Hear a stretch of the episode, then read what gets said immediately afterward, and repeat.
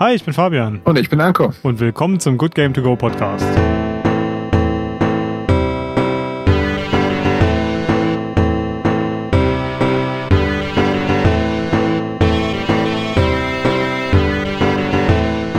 Hallo zusammen. Willkommen zu dieser Ausgabe über Star Wars, Jedi, Fallen Order. Geht's nur Yo. mir so oder sind Star Wars Computerspieltitel immer unnötig lang gezogen? Man hat immer das Gefühl, da gehört ein Komma und zwei Doppelpunkte noch mit rein. Die Doppelpunkte müssen auf jeden Fall sein. Vielleicht noch, genau, vielleicht noch ein paar Ausrufezeichen. Fünf. Star Wars, Komma, Jedi, Doppelpunkt, Fallen Order, Ausrufezeichen. Ausrufezeichen, Ausrufezeichen, eins, Ausrufezeichen. genau. Wie wir äh, damals zu sagen pflegten, die sogenannte Noob 1. Ah, schön. Na, den Ausdruck kannte ich nicht, so als Nicht-PC-Gamer. Aber ja, das, das trifft's gut. Ähm, ja, heute unterhalten wir uns über ein Spiel, was in der Theorie zwei meiner großen Leidenschaften vereint. Äh, zum einen ist das Star Wars.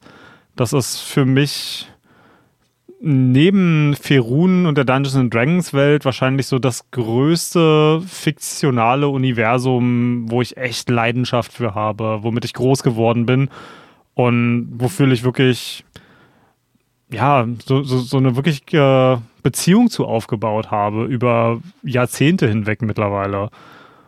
Und lange, lange war es da ja ganz schön düster, nachdem EA die exklusive Star Wars-Lizenz von Disney bekommen habe, war ja da erstmal ein bisschen Schicht im Schacht. Da kamen dann äh, Multiplayer-Spiele wie Battlefront 1 und 2, was mich nun so gar nicht interessiert. Für mich ist Star mhm. Wars immer dann sehr gut, wenn es äh, Geschichten hervorbringt. Und ein reines Multiplayer-Spiel, das finde ich im Star Wars-Universum persönlich eher langweilig. Und deswegen habe ich mich hier sehr gefreut, dass die ähm, Entwickler von Respawn Entertainment, die auch das zuvor das fantastische Titanfall 2 gemacht haben, das ja insbesondere durch die extrem geile Singleplayer-Kampagne aufgefallen ist, dass die sich mal an so ein Star Wars-Spiel ranmachen. Da hatte ich schon im Vornherein irgendwie große Augen gemacht, dachte, oh Mensch, das, das hat Potenzial, richtig gut zu werden. Und die andere große Leidenschaft, die das vereint, ist das, das Genre, was so ein bisschen komisch als Souls-like benannt wird, was ich ganz, ganz furchtbar als Genrename finde, aber das beschreibt es so ein bisschen. So, so wie man früher zu, in den 90ern zu Ego-Shootern auch Doom-Klonen gesagt hat, äh, sind das jetzt Souls-Likes oder Castlevania ist ja auch so ein, so ein Genre, was nach dem Weisungs... Metroidvania. Ja, genau, ach genau, Metroidvania. Castlevania war das Spiel und Metroid war das Spiel, woraus dann aus zwei Spielen, die richtungsweisend für das Genre waren, hat sich dann das Genre benannt. Und so ist es halt auch bei, bei Souls-like. Für jene von euch, die warum auch immer davon noch nie gehört haben, äh, soll es ja auch geben, ähm, Souls-Spiele sind für mich Action-Adventures mit einem großen Fokus an ähm, mechanischem Anspruch. Und die haben noch dazu so, so ein paar Elemente, die eigentlich immer dazu gehören. Dazu gehören ähm, Checkpoints, die, zu denen man zurückgesetzt wird, nachdem man gestorben ist und alle Gegner sind respawned.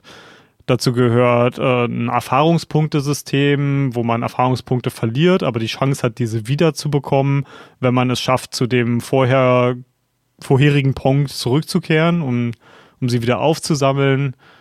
Dazu gehört auch so, so ein bisschen eine methodische Spielweise. Also im, im Vergleich zu anderen Action-RPGs ich weiß nicht, Devil May Cry ist jetzt nicht unbedingt ein Beispiel für ein Action-RPG, aber es ist Devil May Cry ist so genau das, das die Gegenthese davon. Hack and Slash, das ist Hack and Slash, ja. wo du einfach draufballern kannst und es macht eben mega Spaß. Mhm. Und du kannst, äh, Fehler werden dir des Öfteren auch verziehen, können auch mal sehr geil aussehen. Ja. Bei genau diesen Spielen hast du sowas, wo du eine Aufmerksamkeit brauchst, wo sogar der dümmste erste Gegner dir echt ein Batzen Leben abziehen kann, wenn du nicht aufpasst. Wenn du einfach zu äh, grobschlächtig einfach rangehst und sagst, egal wie, oder unkonzentriert bist. Das ist für mich auch so ein Souls-like Event. Damals war ja der Demon's Souls das erste so, was den Namen so weit getragen hat auf seinen mhm. PlayStation 3 Schwingen. Ja, die Demon's Souls war allerdings noch so ein echter Underground-Titel. Das war ja. von, von so einem obskuren japanischen Entwickler, von dem in Europa und Amerika kaum noch einer gehört hat, From Software, wer ist das denn? Ähm, das war noch dazu PlayStation exklusiv und es hat sehr lange gedauert, ja. bis es überhaupt in den westlichen Markt rüber importiert wurde äh, oder lokalisiert wurde, besser gesagt. Und das, das war halt eher so ein Underground-Hit. Und Dark Souls war ja dann so die, die richtige Explosion für das Studio. Und da nach Dark Souls 1 haben dann ja auch die ersten anderen Entwickler gesagt, alles klar, gucken wir uns das mal an. Und da ist ein Hype-Train am Lauf. Hm, korrigiere mich, wenn ich hier falsch liege, aber ich würde schon sagen, dass Star Wars, Komma, Jedi, Doppelpunkt, Fallen Order, Ausrufezeichen, das erste aus dem AAA-Bereich ist, wo wirklich richtig, richtig viel Kohle in die Hand genommen wurde und wo viele dieser Elemente übernommen wurden.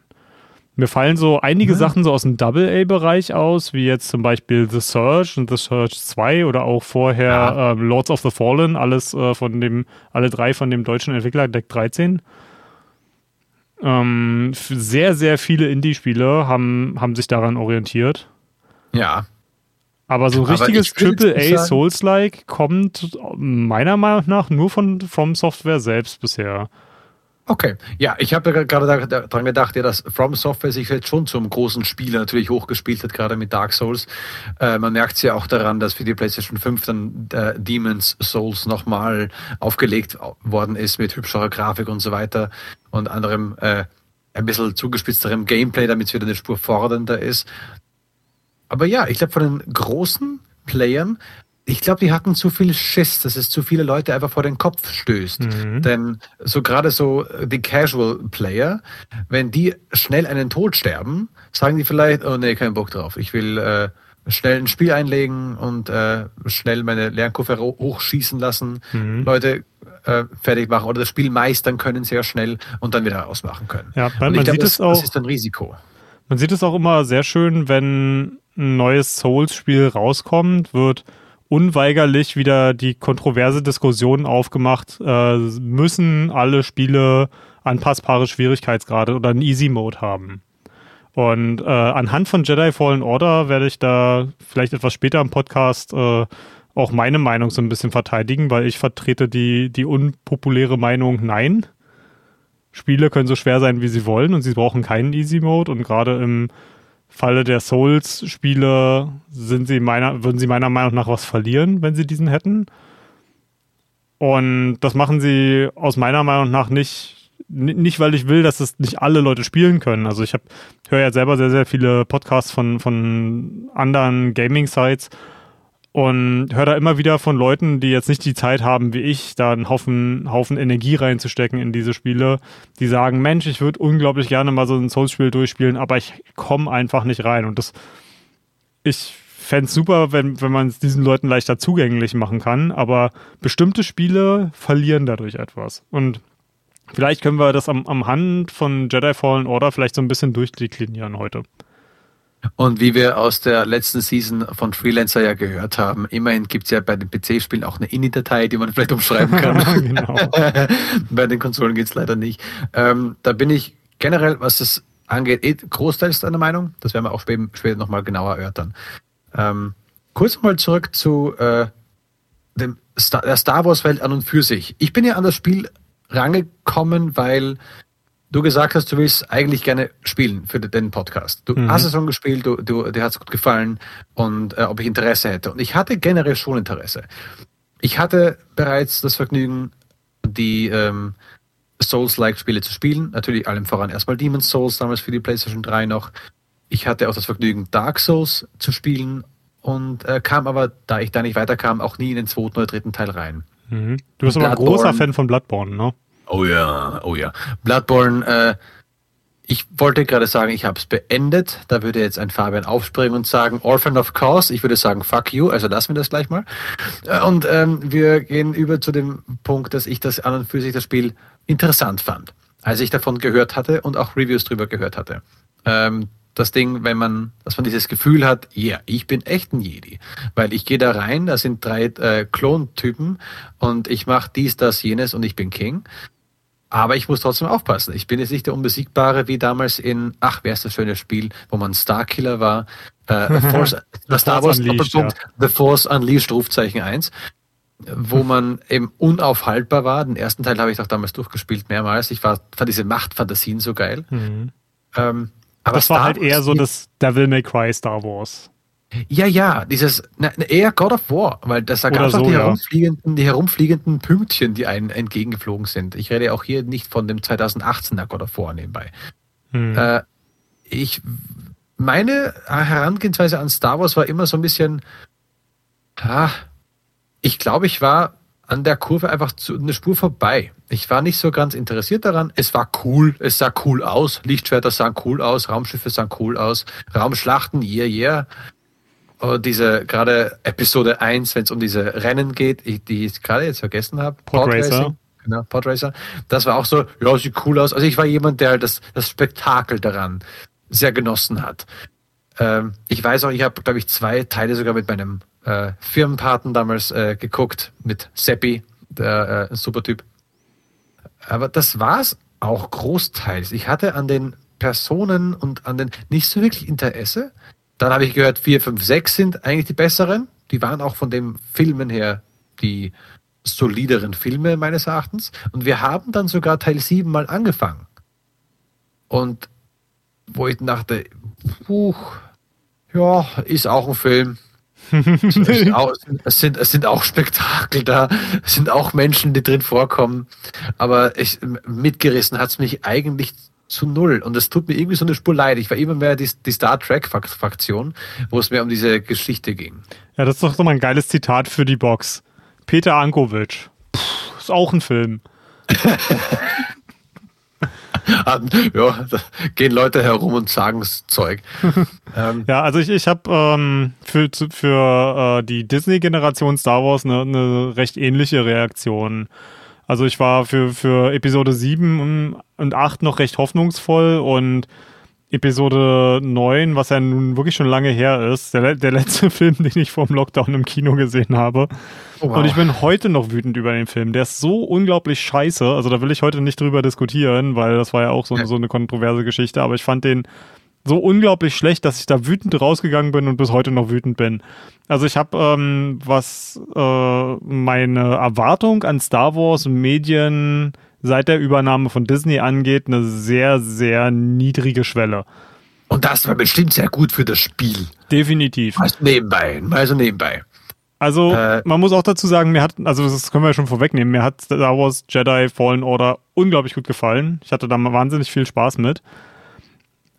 Mhm, Und okay. ähm, ja, fangen fang wir mal erstmal an, so ein bisschen das Gameplay zu beschreiben. Wir haben ja schon gesagt, das ist ein Souls-like, aber für, für Leute, die selber nicht viel oder überhaupt noch keine Spiele des Genres gespielt haben, sollten wir das vielleicht nochmal ein bisschen genauer erklären. Ja, also ich reiß mal ganz kurz ab, wie so ein normaler, äh, normaler Spielsession eigentlich abläuft. Man äh, startet als sein äh, Jedi-Charakter, Carl Castis oder Carl Castis. ähm, der äh, durch äh, auf einen Planeten landet und von dort eben eine vorgefertigte Map erkunden muss. Die ist zuerst halt noch nicht ganz äh, äh, erforscht, man ergründet sie Schritt für Schritt für Schritt und auch da kann man dann kommt man dann so ein bisschen Metroid weniger like an äh, Grenzen, die man noch nicht betreten kann. Metroidvania muss ich hier ganz kurz klarstellen. Metroidvania Souls-like. was, ne, was eine Beschreibung. die haben wir alle zusammen gekleistert. gekleistert.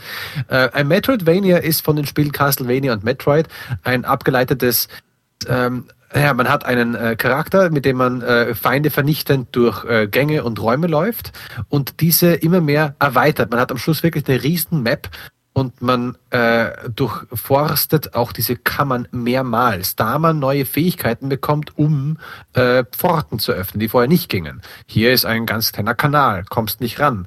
Aber wenn du jetzt äh, dieses Zusammenroll-Gadget hast und du kannst dich zu einem kleinen Ball zusammenrollen, kannst da rein. Mhm, also, also das ist jetzt Metroid und nicht Star Wars. Genau. Naja, das ist bei mir. Ja, bin ich jetzt Stell dir vor, der Jedi rollt sich zu so einem kleinen Ball zusammen. ich hätte es sehr geil gefunden. Ähm, also, dass du halt Fähigkeiten kriegst, die dir die, die Wege öffnen. Ähm, und auch, das ist hier so aufgebaut. Du hast eben mehrere, ich glaube, es sind etwa fünf Planeten, korrigiere mich. Ich gehe jetzt nicht von der End-Section aus. Mhm. Das ist nämlich, weil das ist andere ist wirklich so ein bisschen Open Worldy mäßig. Du kannst diese Kammern öfter besuchen, diese ganzen Welten. Du kannst sie ganz erkunden, du hast dort Pfade, wo du nicht weiterkommst. Mhm. Und das Gameplay ist, du gehst dahin und äh, fängst eine, eine Session an. Ja, also Open World wäre mir schon zu weit vorgegriffen, weil ja. die, die einzelnen Segmente sind schon sehr linear. Das Coole ist allerdings, und da haben sie sich definitiv von, von Metroidvanias und vom, vom ersten Dark Souls ein bisschen was äh, abgeguckt.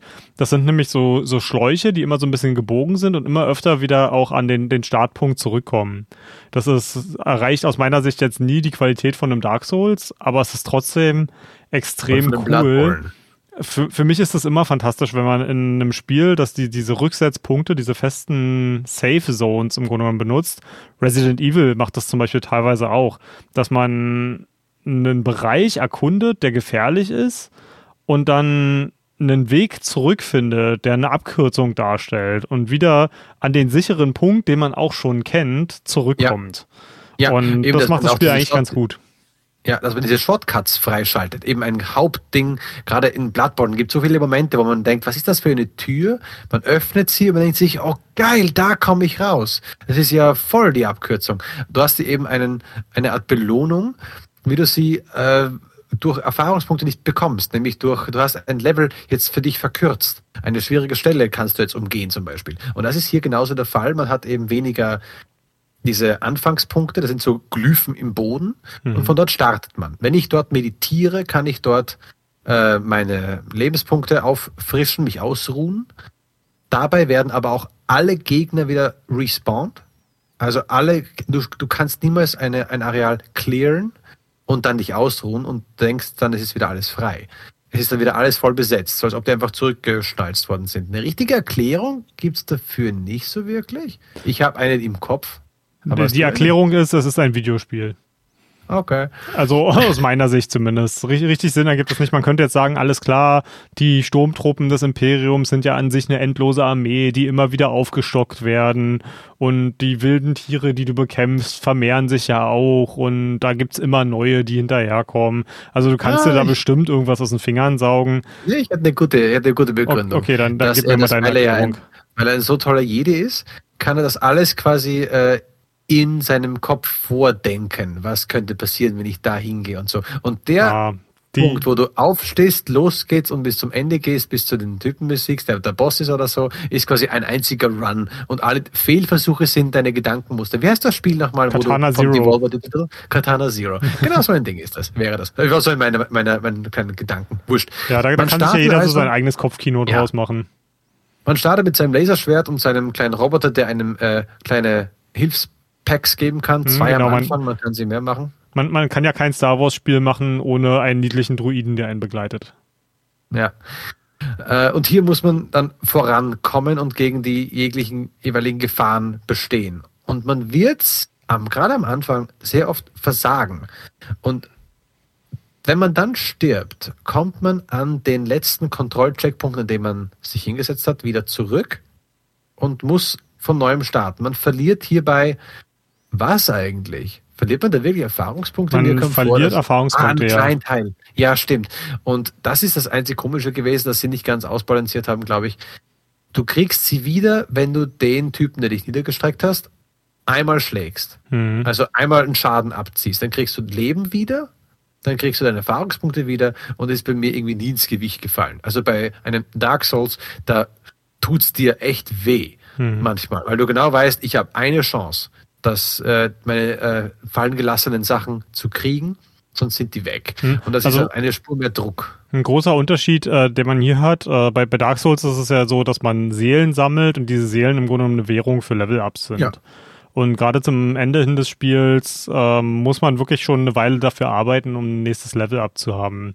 Hier hingegen ist es so, dass man ab einer bestimmten Menge Erfahrungspunkte einen neuen Skillpunkt bekommt, den man in so einem klassischen Skillbaum aufteilen kann.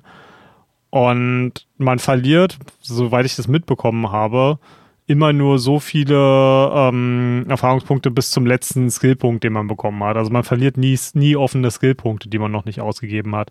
Und dadurch ja. tut es halt das Sterben an sich nicht wirklich weh. Also ich hatte nie das Gefühl, also ich bin auch, muss ich auch dazu sagen, ich bin extrem selten gestorben in dem Spiel. Deswegen bin ich mir da jetzt auch gar nicht so sicher.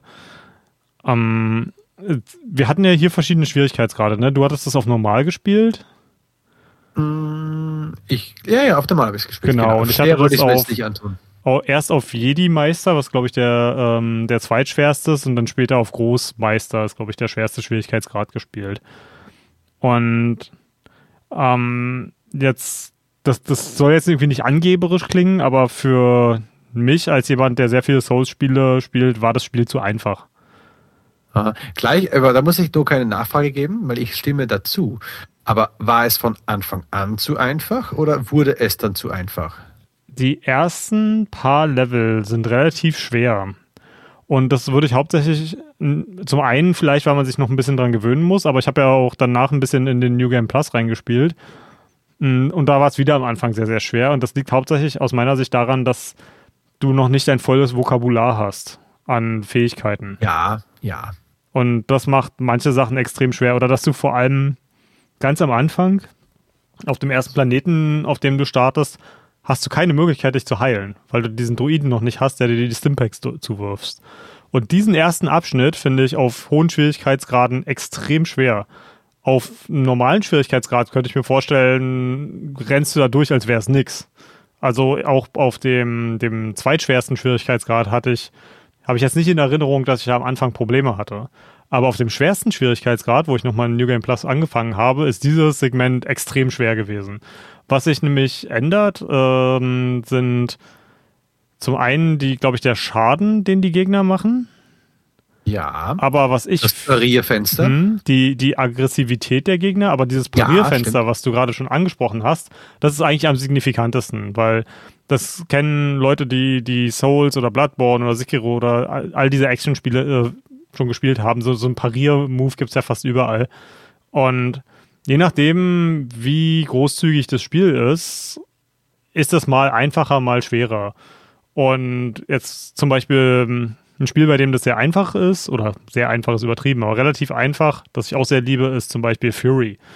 Ähm, da gehören ja. die, die Paraden einfach zu dem Spiel dazu. Du kannst das Spiel nicht durchspielen, wenn du die Paraden nicht beherrschst. Und deswegen ist es vom Entwickler auch vorgesehen, dass die relativ einfach sind. Weil so, ansonsten könntest du es halt nicht durchspielen. Also, großes Fenster, in der Sekunde, wo als Beispiel, äh, auf normal war das Parierfenster, ich glaube, eine halbe Sekunde. Das ist viel. Ja. Also zum Beispiel, es gibt da so eine komische, riesige, rattenhaft ähnlichen Gegner, der seinen Kopf schief legt und dann zweimal zuschnappt. Und in der Sekunde, wo er den Kopf schief legt, darfst du bereits das Blocken anfangen. Mhm. Und eine halbe Sekunde später kommt der Biss raus und du wirst es parieren. Und das fühlte sich für mich eine Spur billig an. Ja. Weil ich, das ist schon so eine Art, hey, ich werde jetzt zubeißen. Also das ist schon echt lange, ich bin schon längst in der quasi in der Hab-8-Stellung und pariere ihn. Also eigentlich habe ich das nicht verdient. Das war viel zu einfach. äh, vom Einfachkeitsgrad her, da stimme ich dir eigentlich genauso zu. Zuerst war es für mich als, und ich bin nicht so ein äh, Dark Souls äh, wie du.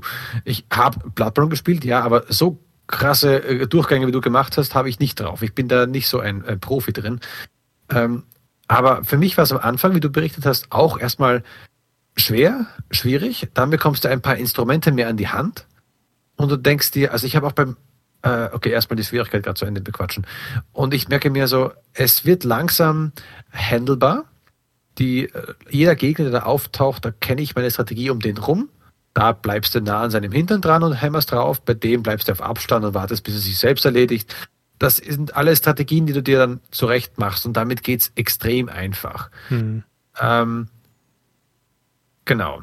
Also das, da fand ich das genauso wie du. Gegen, gegen Ende hin hatte ich echt so, ich habe mir gerade das nochmal angeguckt, einen Run, wo ich einfach an allen Gegnern vorbeilaufe, weil ich mir denke so, oh ja, irgendwann wird das schon der nächste Punkt sein. Ich will einfach erstmal weiterkommen. Ja. Und, und diese Punkte sind tatsächlich Raum. auch sehr nah aneinander dran. Und ja, das, das wäre das nächste, was das für mich sehr von einem Souls-Game unterscheidet. In, oder beziehungsweise zu, zu den, den Originals, sage ich jetzt mal. Ähm, wenn ich ein neues From Software Dark Souls-like Spiel zum ersten Mal spiele, also vollkommen egal, ob das Bloodborne oder Dark Souls 3 oder Sekiro oder was weiß ich ist, dann habe ich immer wie in einem Horrorspiel fast schon so eine Grundspannung. Ja. Weil ich immer nicht weiß, wie viele Ressourcen habe ich tatsächlich zur Verfügung, wie ja. weit kann ich mich vortrauen. Und das, das gibt das ist einer der Gründe, warum ich diese Spiele so liebe. Die, diese Spannung, die sich in mir aufbaut und dieses Risiko, das ich eingebe, ein, äh, eingehe. Das ist für mich enorm befriedigend und das fällt hier total weg. Also ich ja. kann an einer Hand abzählen, wie oft das mir passiert ist in Jedi Fallen Order, dass ich auf einem Weg zu einem anderen Checkpunkt gestorben bin. Und ja. Also auf, auf, dem, dem zweitschwersten Schwierigkeitsgrad. Ja. Und ich, ich habe ja durch Zufall mehr oder minder, weil ich ein Masochist bin und äh, mhm. dann den Vergleich gesucht habe, in der gleichen Zeit, wo wo du Jedi Fallen Order durchgespielt hast, habe ich Jedi Fallen Order, Dark Souls 1, Dark Souls 2, Dark Souls 3 nochmal durchgespielt. Und ich würde. zum Vergleich. Ich würde äh, den Jedi Fallen Order auf ähm, dem, dem schweren, schwierig, zweitschwersten Schwierigkeitsgrad so ein bisschen unter Dark Souls 1 einordnen, was aus meiner Sicht der leichteste der Dark Souls-Spiele ist. Ähm, mhm. Der Dark Souls-Teile. Ja, mir und kommt davor, dass die, dass die Gegner nicht so viele Angriffsmuster an und für sich beherrschen. Es war eine, mhm. Ich glaube, mir kam vor, die hatten so zwei bis drei großartige Ja, das, das hat Muster. Dark Souls äh, 1 auch nicht. Also ich finde, äh, von ja, den Angriffsmustern äh, ist, ist Jedi Fallen Order da teilweise schon, schon anspruchsvoller. Also gerade es gibt dann spezielle Gegner, die äh, speziell dafür da sind, ähm, die, zu jagen.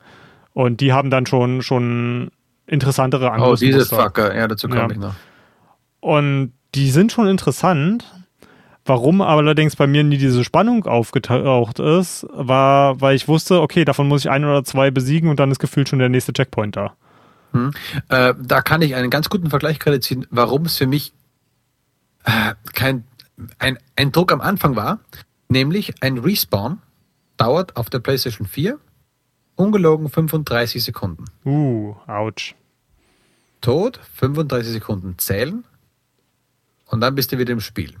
Bei jedem Tod. Und am Anfang war das echt scheiße. Das bin ich jetzt mal ganz, ich bin jemand, der nicht gerne flucht, es war echt kacke, dass man dauernd so lange warten musste, bis man wieder gespawnt ist. Und ich, wie gesagt, am Anfang war ich noch schlecht und ich wusste nicht genau Bescheid. Ich bin gestorben an den neuen Gegnern. Und dann musste ich äh, lange warten. Und gegen ab der Mitte des Spiels hin bin ich nicht mehr gestorben. Mhm. Einmal. Und dachte mir so, okay, ja stimmt, das dauert ja so lange. Ja, und ich weiß, ganz am Ende gab es eine Sequenz, wo man gestorben ist und da war das Level sehr, sehr, sehr klein, kommt eben Richtung Endlevel. Und ich habe gewusst, jetzt kann er nicht viele Assets reinladen.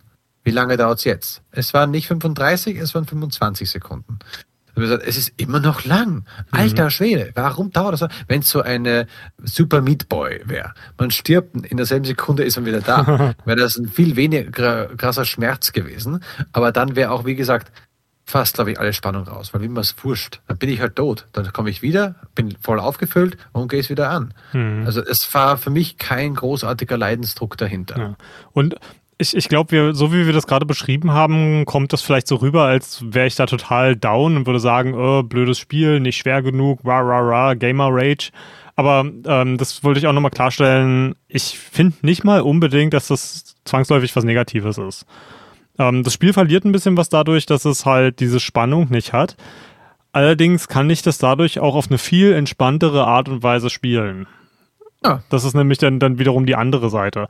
Und ja. der, das Kampfsystem macht Spaß. Und eine Sache, die ich extrem ja, cool finde, für, für mich, also ich fand äh, den, den ganz schweren Schwierigkeitsgrad äh, dann irgendwie ein bisschen zu frustrierend, weil da sind die, die Parry-Windows extrem klein und das, das hat mir nicht wirklich, das, da war das viel irgendwie zu streng mit mir. Das hat mir dann nicht so richtig Spaß gemacht, aber so für von reinen Fun-Faktor für meinen persönlichen Skill-Level äh, fand ich den, den zweitschwersten Schwierigkeitsgrad sehr cool, weil er hat für mich so, so ein trotzdem noch so einen Grundanspruch gehabt. Ich konnte nicht machen, was ich will. Ich konnte mir nicht alle Fehler erlauben, aber ich war jetzt auch nicht die ganze Zeit hochkonzentriert und konnte mir, konnte halt, ja, einfach angenehm vor mich her spielen. Mhm. Ähm, ein Schlusssatz dazu, und dann lassen wir die Schwierigkeit, vielleicht sogar das Gameplay endlich mal äh, abgehakt der Grund, warum das, glaube ich, auch sein muss bei dem Spiel, ist, Dark Souls, Demon Souls, die wollen dir eine Erfahrung verkaufen, die wollen dir eine Challenge, eine Herausforderung geben. Und an der Herausforderung sollst du wachsen. Und wenn du einen Boss besiegst, ist das episch, es ist geil, es ist verdient. Wenn du stirbst, ist es meistens auch verdient, weil eigentlich solltest du es besser wissen oder solltest halt dich besser umschauen. Bei Star Wars Fallen Order wollen sie eine Geschichte erzählen. Ja. Und das geht nicht, wenn du 15 Versuche brauchst, um hinzukommen, hast immer keinen Bock mehr und spulst vor, weil du bist endlich mal, also ist es dich doch interessant genug. Und ich glaube, dieser Schwierigkeitsgrad Balance war ähm, ganz okay, mhm. weil du hast dann am Schluss dieses, ich darf jetzt nicht mir nichts, also ich, ich darf jetzt nicht ähm, mir einfach nur blöd in die Welt hineinleben und dann halt bekomme ich ein paar Blaserschüsse gegen den Kopf und bin hin. Da ist schon Vorsicht geboten, aber wenn du konzentriert bist und einfach bei der Sache bleibst, denkst du dir vor, alles klar, ich komme in einen Raum rein, wo zehn Leute mit Blasterguns auf mich losfeuern und ich mache mit Laserschwert alle mal Retour, mache das Window, Parry Window sehr gut, zacka, zacka, zacka, zacka, alle liegen am Boden und man steht mitten im Raum und denkt sich, wer ist als nächster dran? Das ist schon ein sehr geiles Gefühl. Mhm. Man ist schon eine Spur mächtiger. Gen genau darauf wollte ich nämlich auch noch, noch kurz kommen, ähm, warum, warum es wichtig ist, in dem Spiel auch den, den richtigen Schwierigkeitsgrad für, für den persönlichen Skill-Level zu finden.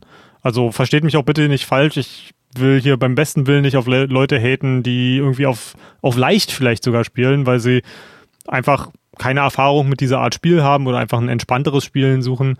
Es ist, äh, finde ich, für das, das Spielgefühl einfach nur wichtig, dass, dass ihr für euch selber feststellt, was ist, und da auch ein bisschen rumspielt im Zweifelsfall, was ist der richtige Schwierigkeitsgrad für euch? Denn was für mich das Spielgefühl so cool gemacht hat, war halt, dass ich sehr mächtig bin, dass es sehr schwer ist, mich zu töten. Aber, dass wenn ich nicht aufpasse, die Gegner trotzdem noch genug Schaden machen, dass ich in zwei, drei Schlägen tot bin. Ja. Und das war extrem cool, weil das macht nämlich was, was ich bei Star Wars Spielen bisher so relativ selten hatte, ist nämlich mir Cal immer noch als Menschen vorzustellen.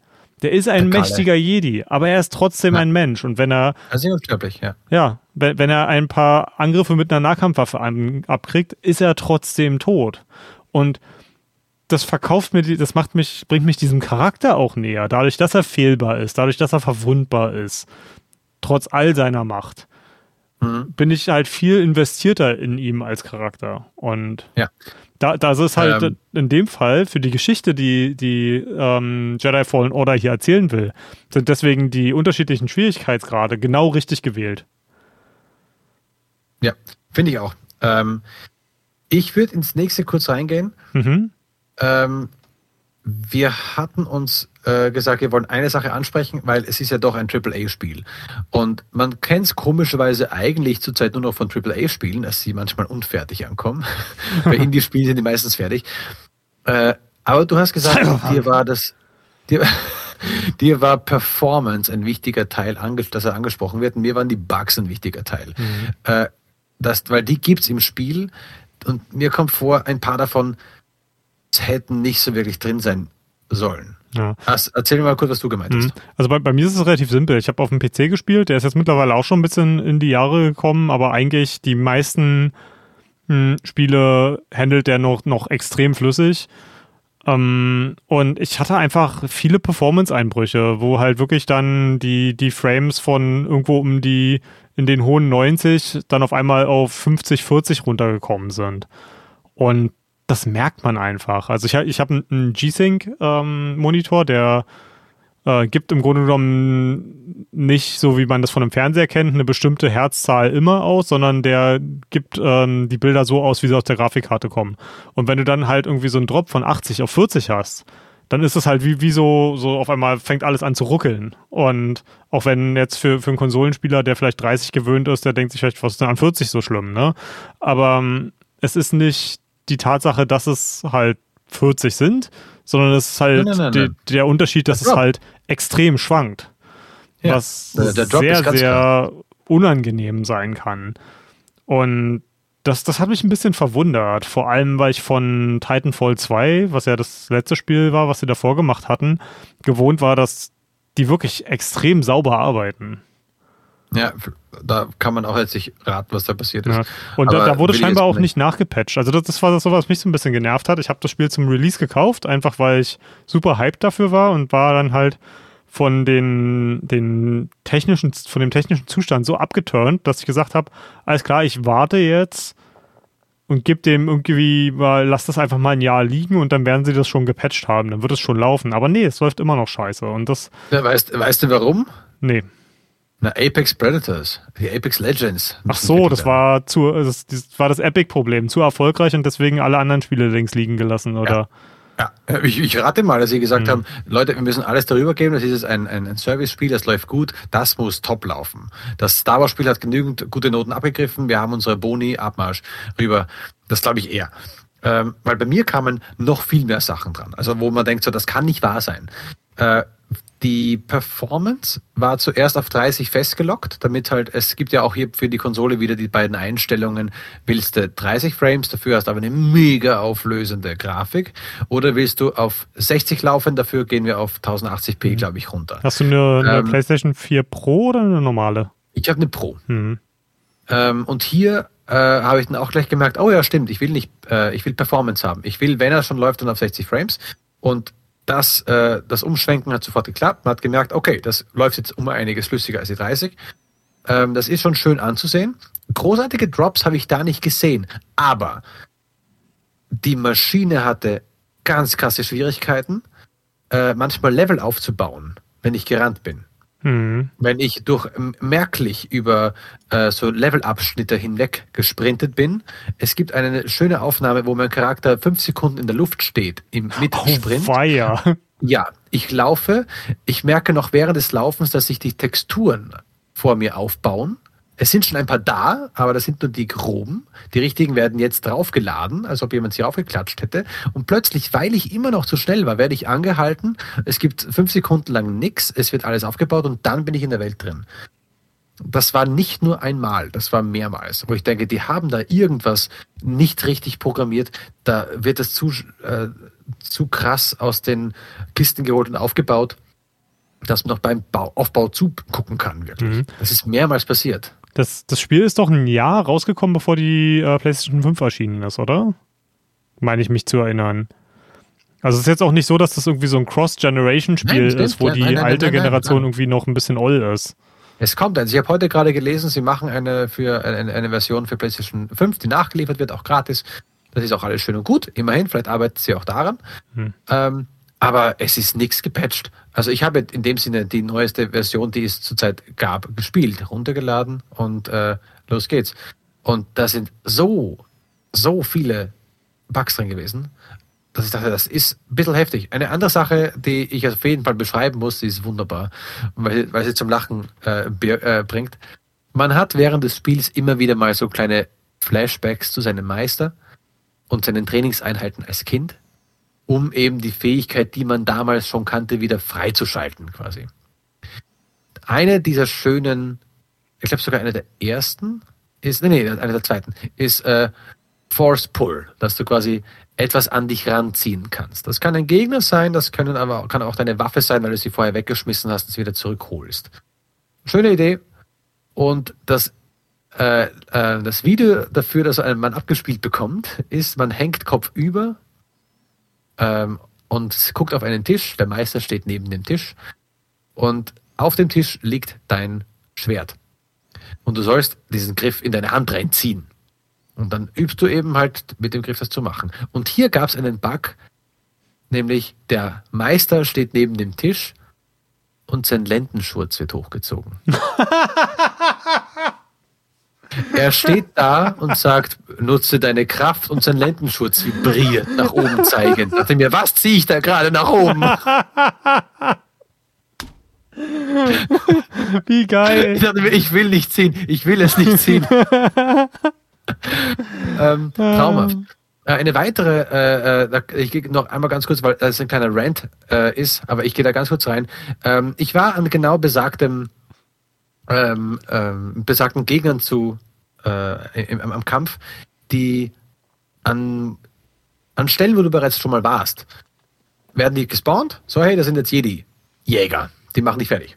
Die haben andere Fähigkeiten. Eins kommen sogar als, als Zweierteam rauf. Alles in Ordnung. Ich will mich auf die einlassen, will kämpfen. In dem Raum befindlich gab es eine Bodenplatte, die als Lift fungiert. Stellt man sich mit die rauf, fährt der Lift nach oben. So, nichts weiter. Äh, was ich aber hatte war, der Lift war weg. Ich hatte, der war nach oben. Der, der wurde benutzt von mir wahrscheinlich. Ich komme also in den Raum rein, Bodenplatte ist weg. Okay. Während des Kampfes habe ich immer wieder mal benutzt, ich nehme einen der Gegner, wenn er mich zu sehr aufregt, und schmeiße ihn über die Kante. Ich kann's, warum nicht? Ich schmeiße ihn also, nee, nee, das habe ich nicht mal gemacht. Ich habe ihn durch einen Angriff geschmissen. Und er fliegt über die Kante auf besagtes Loch, wo vorher der Lift stand, und geht weiter. Als ob der Lift dort stehen würde. Hm. Ich komme natürlich nicht hin, aber er geht darauf herum auf dieser Boden, nicht vorhandenen Bodenplatte, wie als ob es eine Bodenplatte wäre, schießt auf mich. Ich dachte, alles klar, das Spiel ist jetzt gegen mich. Also verlasse ich jetzt durch die Tür den Raum. Die beiden Jäger gehen hinterher. Und wie in Dead Space, die Höflichkeitstüren, äh, sie warten brav an ihrer Grenze, wo sie nicht weiter können. Ich gehe aber weiter, nämlich auf einen Abgrund zu, wo drunter Lava ist und ziehe den ersten mit Force Pull raus, schmeißen über die Kante, er geht in Lava unter, ist weg. Drehe mich wieder um, mache die Tür nochmal auf, habe den zweiten vor mir, der immer noch brav auf mich wartet. Ich ziehe ihn raus, über die Kante, Force Push, Wiedersehen und er liegt unten in der zweiten Gruppe weg. Dachte mir, wenn das Spiel mich bescheißt, bescheiße ich zurück. Also so ein... Ja, das ist aber auch in guter Dark Souls-Tradition, die, die KI. Ja, also äh, da gab's so ein paar dieser Sachen. Oder dass Charaktere plötzlich in der Luft geschwebt sind. Hatte ich auch schon mal, dass ich äh, auf einen, dass ich runtergesprungen bin ins Wasser und kam irgendwie an der Kante und stehe einen halben Meter über dem Wasser.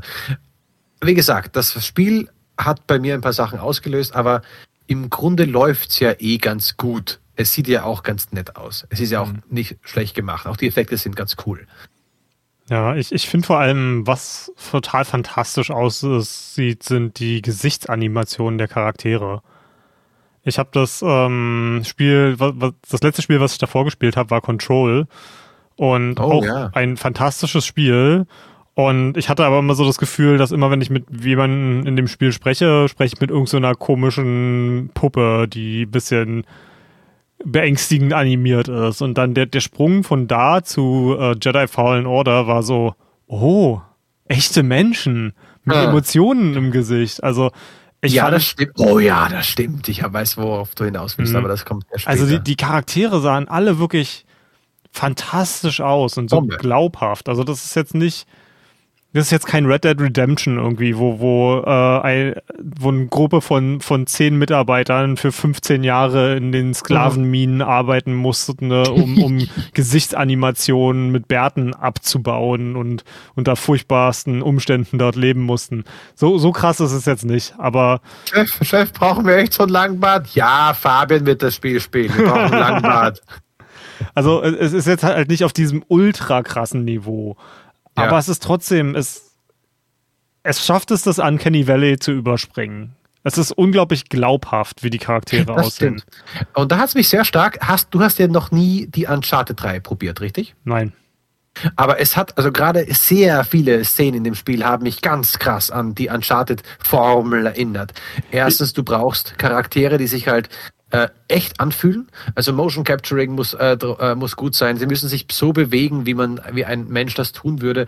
Es gibt auch diese Sequenzen, wo er sich durch, äh, also diese äh, die engen Stellen, die als kleine Ladebalken dienen, wo man sich halt durch eine Mauer durchschieben muss. Und oh Gott, ja, die gehen mir vielleicht auf die Nerven. ja, ja. Aber auch das gibt's bei Uncharted. Oder äh, die Zugszene, ebenso Uncharted-like. Hm. Diese großen Momente, wo man halt auch plötzlich ein anderes kleines Gameplay hat. Es ist halt spannend, die Musik schwillt an alles cool, es ist extrem filmisch. Das ist halt für mich halt komplett Uncharted als äh, PlayStation-Spieler. Ja, doch, doch daran hat es mich aber auch erinnert. Also ich kenne Uncharted okay. ja nur vom Hören sagen, aber das war auch so, oh mhm. ja, hier explodiert alles und der Zug fällt irgendwie von den Gleisen und ich hangel mich da hoch. Ja, ja, das, das, das habe ich auch schon erkannt, die, die Referenz. Aber ja. das, das ist generell, Jedi Fallen Order äh, klaut von den Besten, sage ich da mal. Besser äh, gut, gut geklaut als schlecht abgeschrieben. Wie war das? Nee, gut geklaut als schlecht selbst gemacht. Ähm, ja, aber die einzige Charakterin, die mir so ein bisschen äh, vom Charaktermodell so ein bisschen komisch vorkam, war die weibliche Steve Buscemi. Was? Äh, dein, die, die, die, die schwarze Dame, die neben dir, die auch die Jedi-Meisterin war. Ah, ja. So Weil ähm, ich hatte immer Angst, wenn ich einmal kurz Force Pull mache, sind ihre Augen raus. Echt? Ich, ich fand ihre Augen waren so weit draußen, deswegen sage ich Steve Buscemi, weil die so komisch, der hatte extrem herausragende Augen. Ja, deswegen, schon, also ein bisschen würde ich sagen. Also mir, mir ist es nicht unangenehm aufgefallen. Es ist, ist definitiv ein markantes Feature von ihr. Aber. Ja, vielleicht waren war ein paar Szenen bei mir im Kopf, wo sie halt sehr entweder frustriert oder so erschrocken ge zu, gesehen hat mit geweiteten Augen und dachte mir so, bitte, nies jetzt nicht.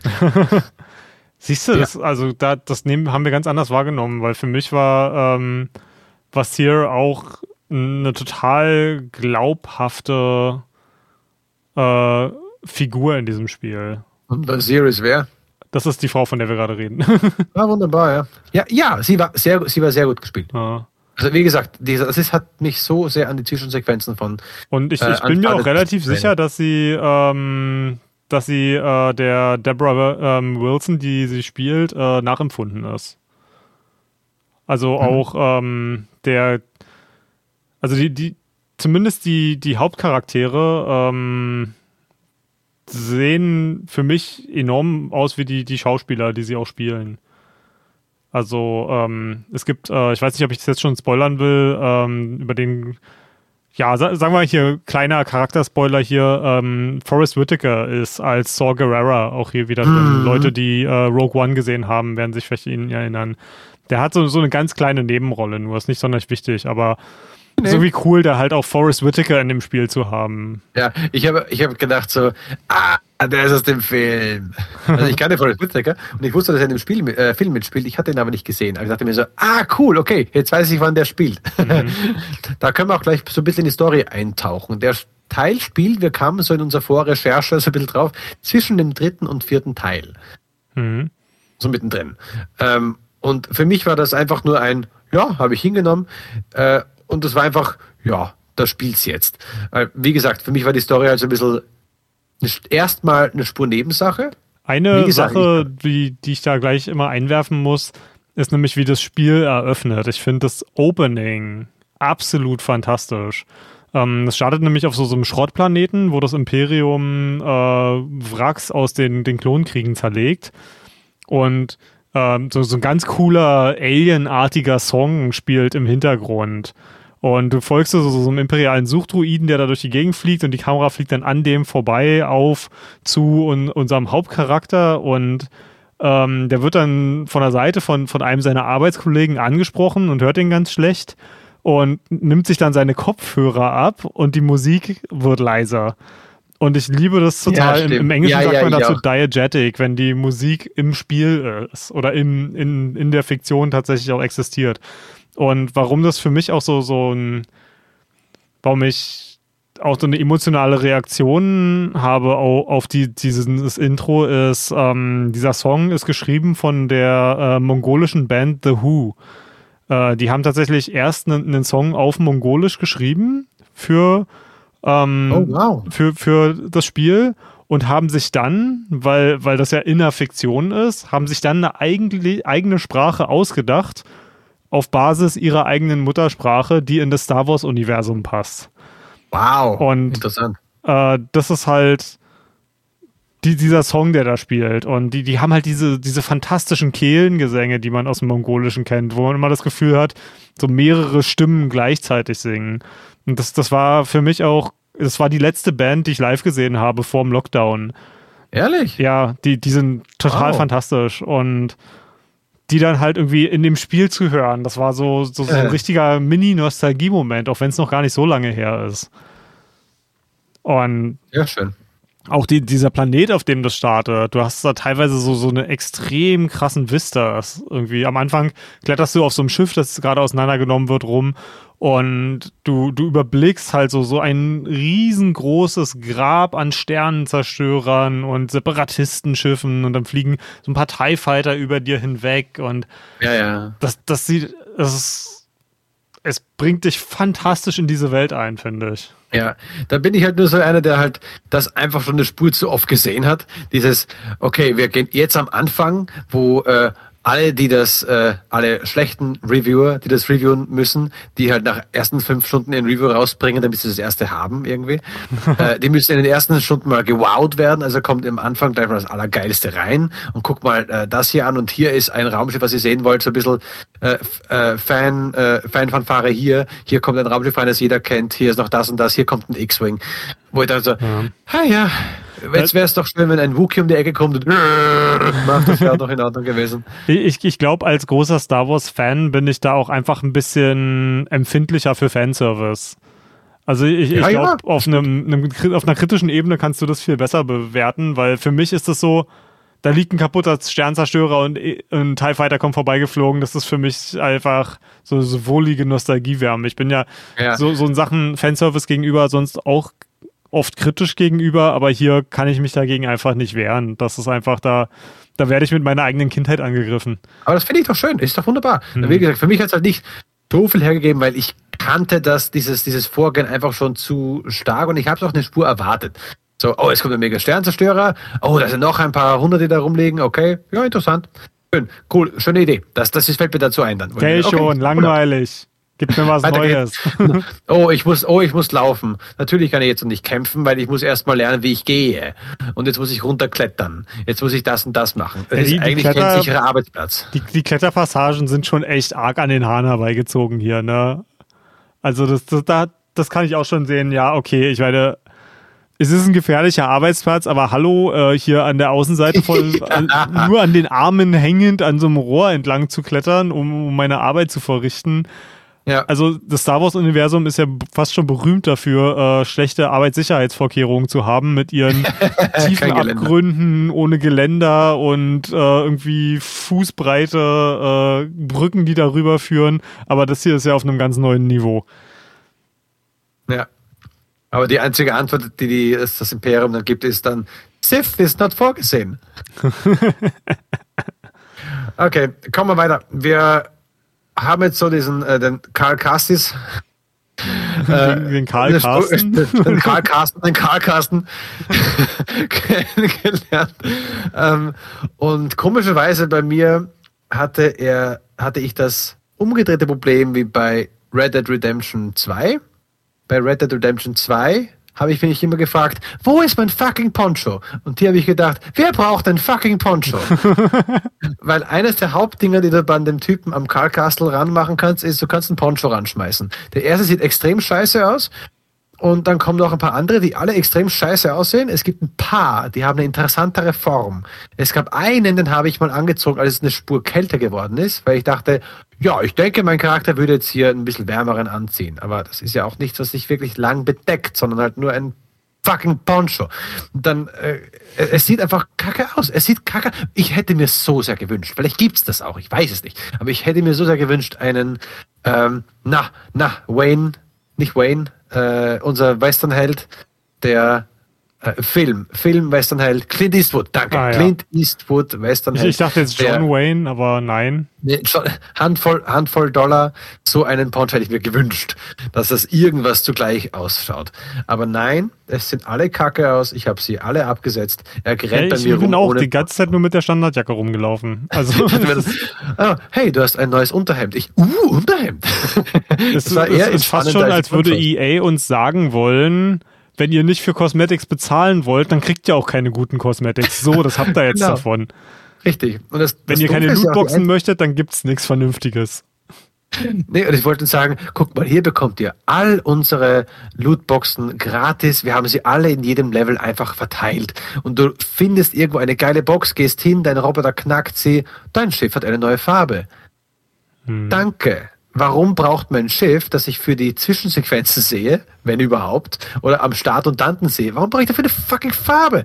Oder ja, dein Roboter kann jetzt, kann jetzt pink aussehen. Ich, ich wollte gerade sagen, das mit dem Roboter fand ich eigentlich am nettesten. Ist okay. Aber da hatte ich halt die, ich habe das Ding, wie ich das öfter mal mache, weil ich finde ja Vorbestellen scheiße, aber manchmal ja. will ich trotzdem die Vorbestellerboni haben und dann äh, bestelle ich das eine halbe Stunde, bevor es rauskommt, bei Steam vor.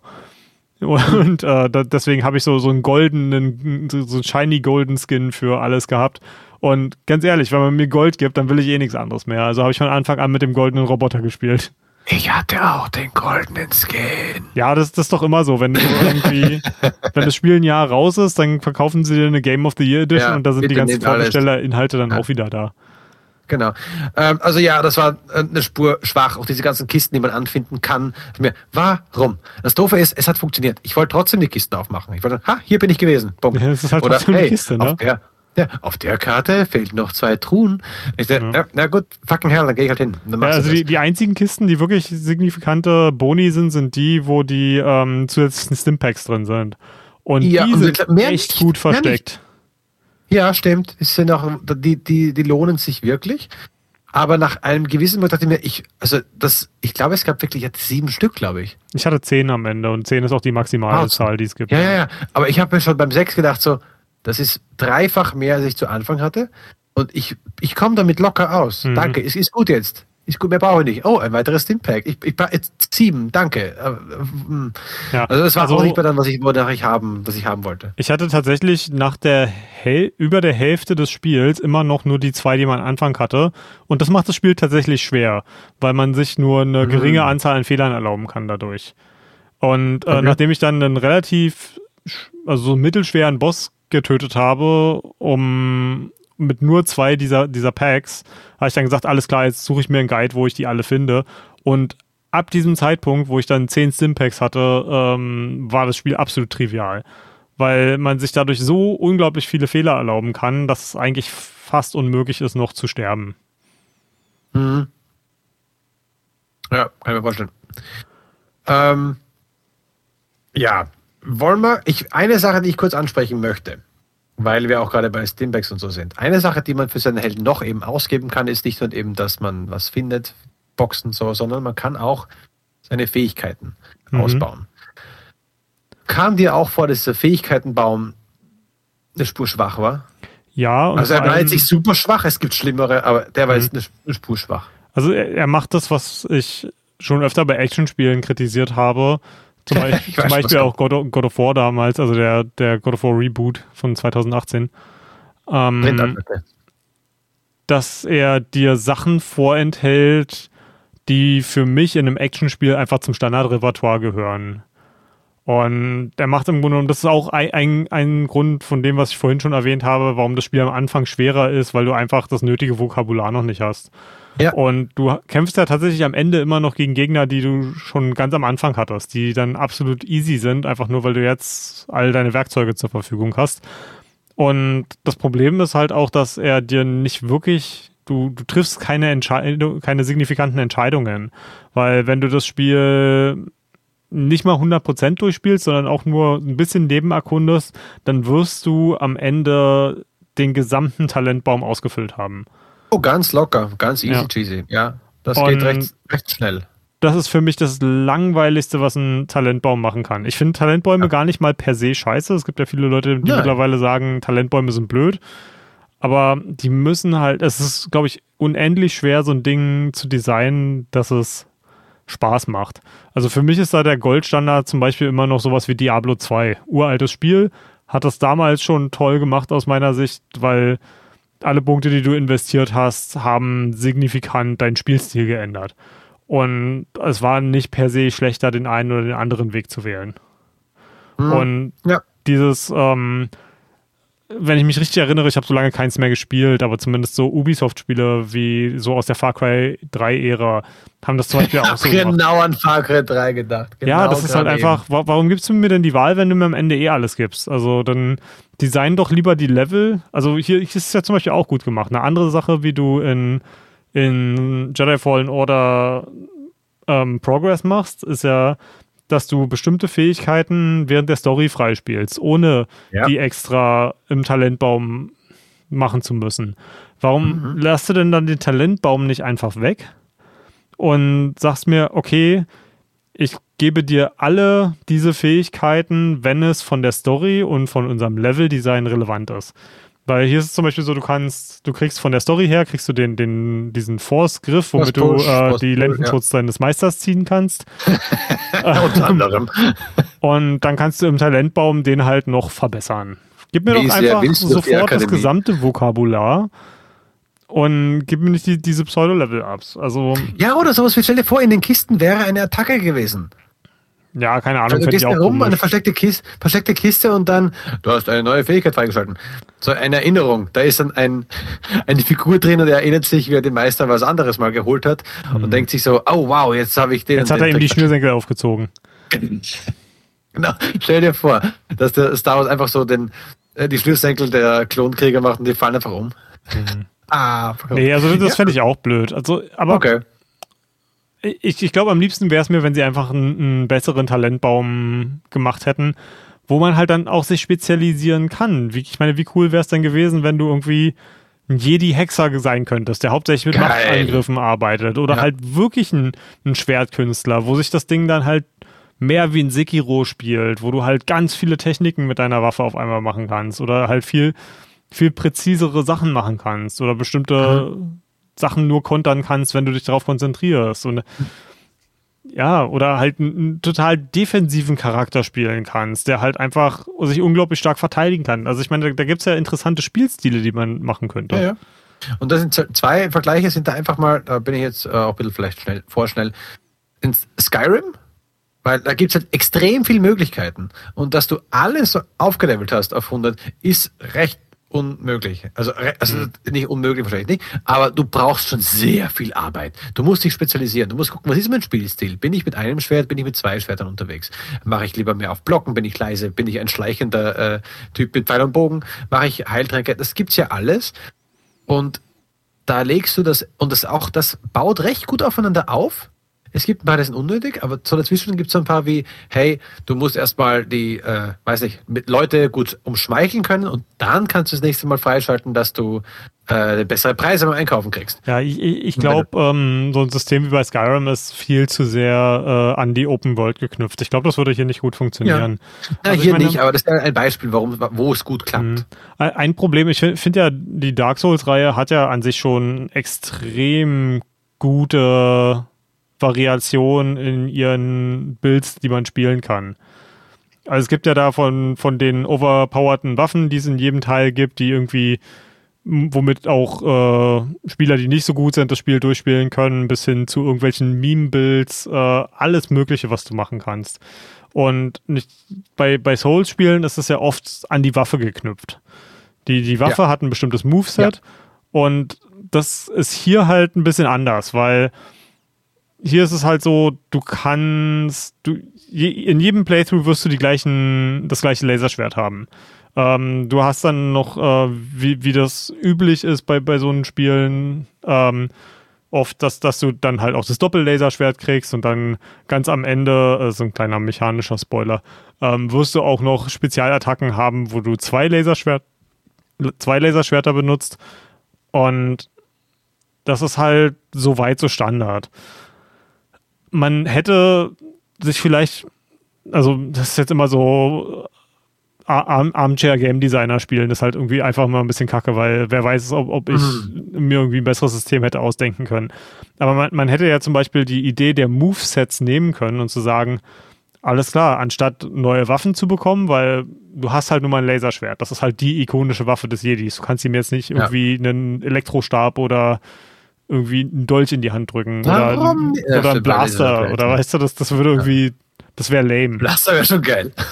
Aber du, du könntest zum Beispiel sagen, hey, es muss doch auch in dieser Welt einfach verschiedene Kampfstile geben. Und hier hast du, keine Ahnung, fünf Talentbäume, die alle signifikant unterschiedliche Kampfstile haben. Und ja.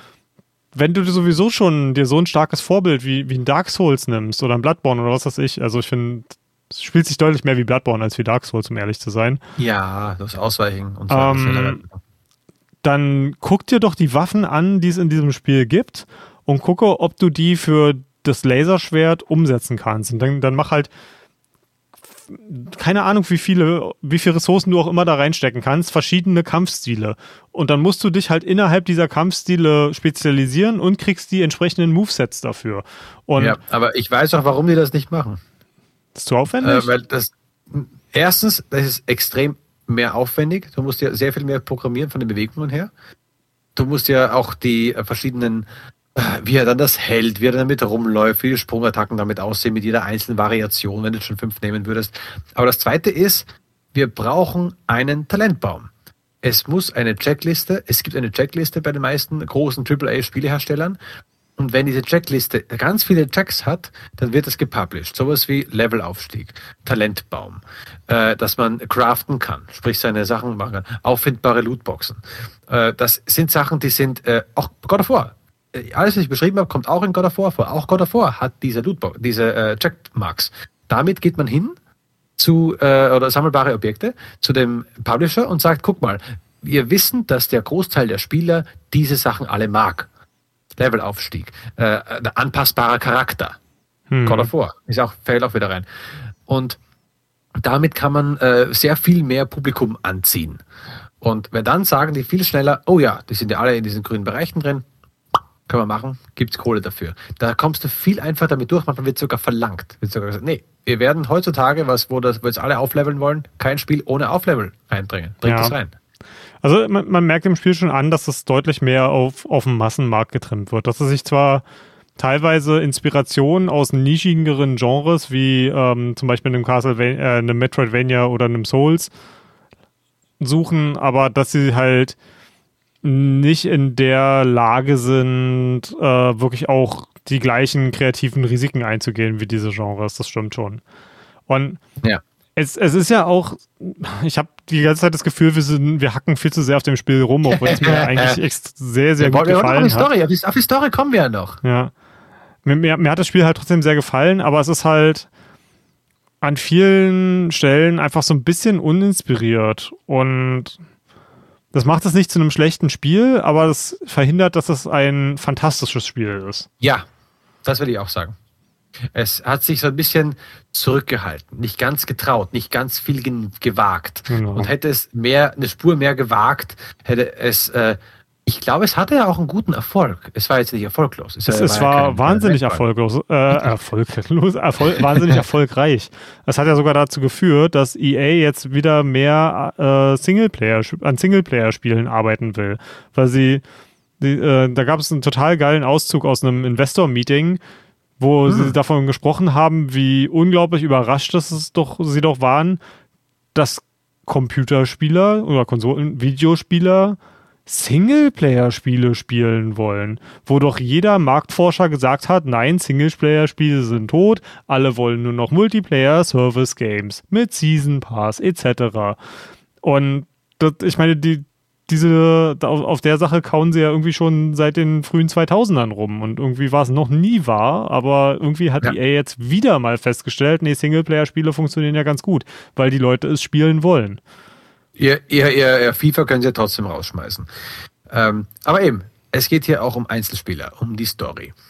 Äh, wir werden nicht jeden einzelnen kleinen Plot-Twist und so weiter machen, aber wir wollen so auf die Grundfeste eingehen. Und ich will sagen, was mich an der Story gepackt hat. Man weiß, dass ich den, den Karl Castle, jetzt den Kalle Castle, jetzt nicht so wirklich hast, hast du in, Kopf habe. Hast du in dem ganzen Podcast seinen Namen einmal richtig ausgesprochen? Äh, am Anfang, glaube ich, war ich so nett. Aber der ist mir, der, der, der Name ist so vergesslich. Und alle anderen habe ich sofort wieder vergessen, weil ich echt nicht gehuckt war am Anfang. Ich dachte mir so, ja, ist erstmal, ist Star Wars.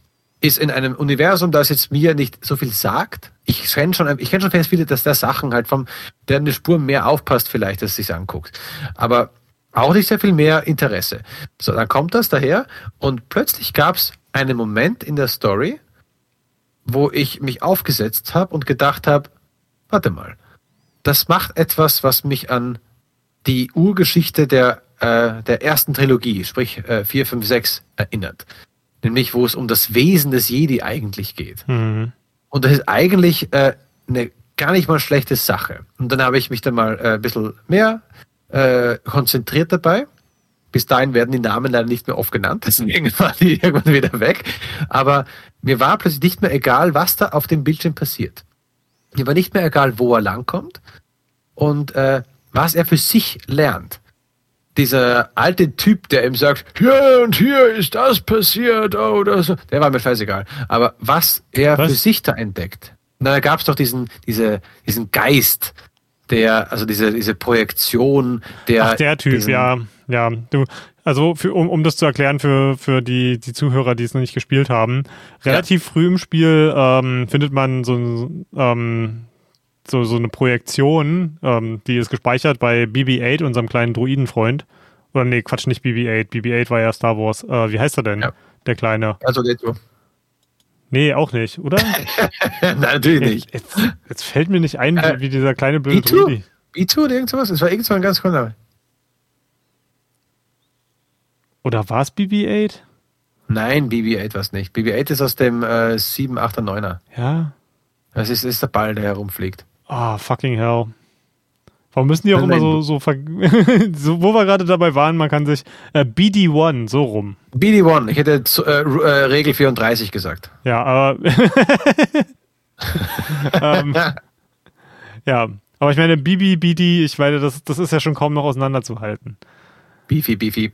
Ja. Ähm, na, jedenfalls, der, der kann, ist halt der, der Druide, der vorher einem Jedi-Meister gehört hat und man kriegt halt so, so Prinzessin Leia-mäßig hin und wieder so, so eine Projektion und die geleiten einen auf die große Quest, auf der man ist, nämlich einen Holocron zu finden. Das sind so quasi Jedi-USB-Sticks. Äh, auf denen ja. ver verschlüsselte Jedi-USB-Sticks, auf denen äh, eine Datenbank ist mit äh, ähm, machtsensitiven Kindern, die in der Galaxie verstreut ist. Und ja. die, die Grundidee ist erstmal, dass man die äh, Order der, der Jedi wieder herstellen möchte. Und das ist erstmal so, mhm. so total platte Geschichte, wo man denkt, ach, wieder der Scheiß. Ne? Dazu, dazu passend, dazu passend, der Jedi, der eine Spur an Gedächtnisverlust leidet und der Roboter, der eine Spur an Gedächtnisverlust leidet. Ja. Aber ich, ich finde, je weiter man, man kommt, die, die Charaktere haben halt alle noch eine, eine, zweite Schicht, die so ein bisschen tiefer liegt, die ja. die interessanter macht. Also zum Beispiel Seer, das ist äh, am, am Anfang äh, auf diesem Schrottplaneten, den wir schon erwähnt haben, ähm, da wird man halt, um einen Freund zu retten, äh, benutzt man seine Machtfähigkeiten und man wird von einer, einer Order, äh, die Darth Vader unterstellt ist, äh, um Jedis zu jagen, wird man aufgespürt, dadurch, dass man die Macht verwendet hat. Und wir werden dann von, von Seer äh, gerettet. Und sie ist im Grunde genommen so ein bisschen unsere Mentorin und sie leitet uns so ein bisschen auf dieser Quest an. Also man, man hat so ein bisschen das Gefühl, es ist eigentlich mehr ihre Quest als Cals Quest, ähm, die, dieses Holocron zu finden.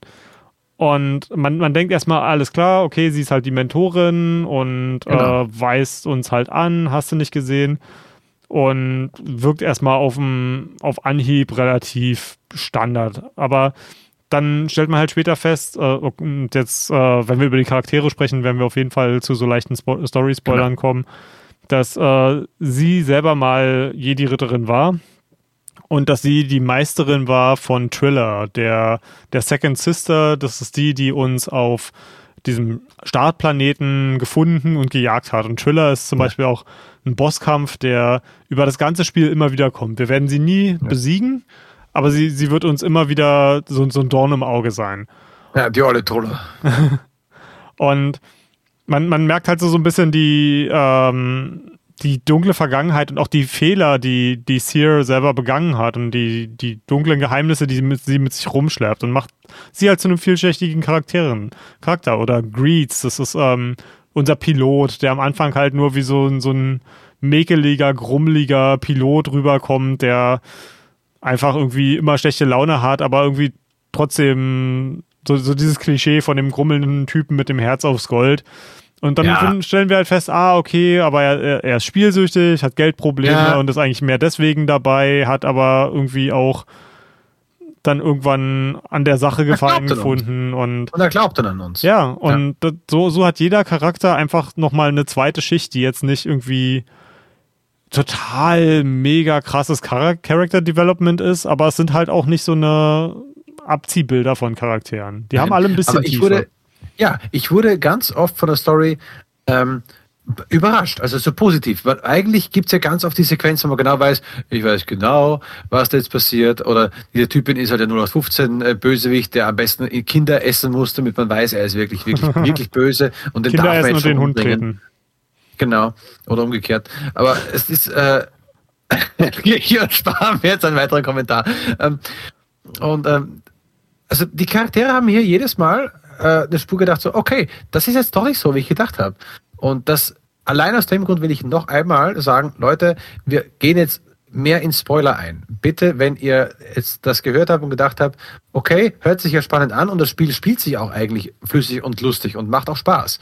Wenn ihr jetzt auch noch Interesse habt, zumindest eine gute Star Wars Story zu haben, und zwar eine, die nicht aus der Feder von zwei verschiedenen oder drei verschiedenen Leuten geschrieben worden ist, ich rede jetzt hier von Teil 7, 8, 9, dann äh, zieht euch das wirklich rein. Zurzeit könnte man das recht zum recht guten Preis bekommen. Wer eine Next Gen sogar das Glück hatte, da eine zu bekommen, ist wie gesagt recht bald auch mal ein Update raus für die.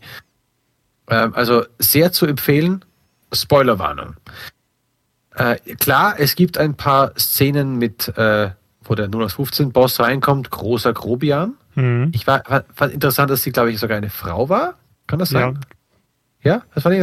Auch die Bösewichtin ist eine Frau und es kommt nicht so vor, wie, wie, wie so, wenn man typisch sagen würde, oh ja, jetzt wollen sie nur ein bisschen die weiblichen Leute reinholen, weil die weiblichen Damen auch mal ein bisschen herausgestellt werden sollen, damit sie auf die Fahnen schreiben kann. Last of Us 2. ähm, sondern es, es passt einfach gut rein. Warum nicht? Und es mhm. passt wirklich gut rein und man glaubt es. Jeder Große ist hier sehr glaubwürdig. Und gerade die Tiefe, die unser äh, Castis dann mal kriegt. Wo ich dachte so, okay, das ist geil. Das ist interessant. Und ich rede hier von den Momenten, wo er an sich selbst zweifelt, wo er quasi erst ein Jedi werden kann, wenn er sich selbst vergibt. Ja. Und das fand ich eine wirklich gute Szene. Es ist, ähm, es gibt ja so ein paar Star Wars Momente, die immer gerne wieder und wieder und wieder durchgekaut werden. Und äh, eins davon ist die, ich glaube, Order 66 war das. Ähm, ja. Das ist das in Episode 3, wo, wo, wo, der Imperator quasi befiehlt, alle Jedi töten zu lassen. Und das spielt man hier auch durch, als so ein Flashback. Und das ist das erste Mal, dass, ich, dass mich das nicht genervt hat. Weil es kommt zum einen sehr, sehr, sehr spät im Spiel. Ja. Und es ist von der Dramaturgie so gut gemacht, wie äh, Cal im Grunde genommen den, den Tod seines Meisters miterlebt.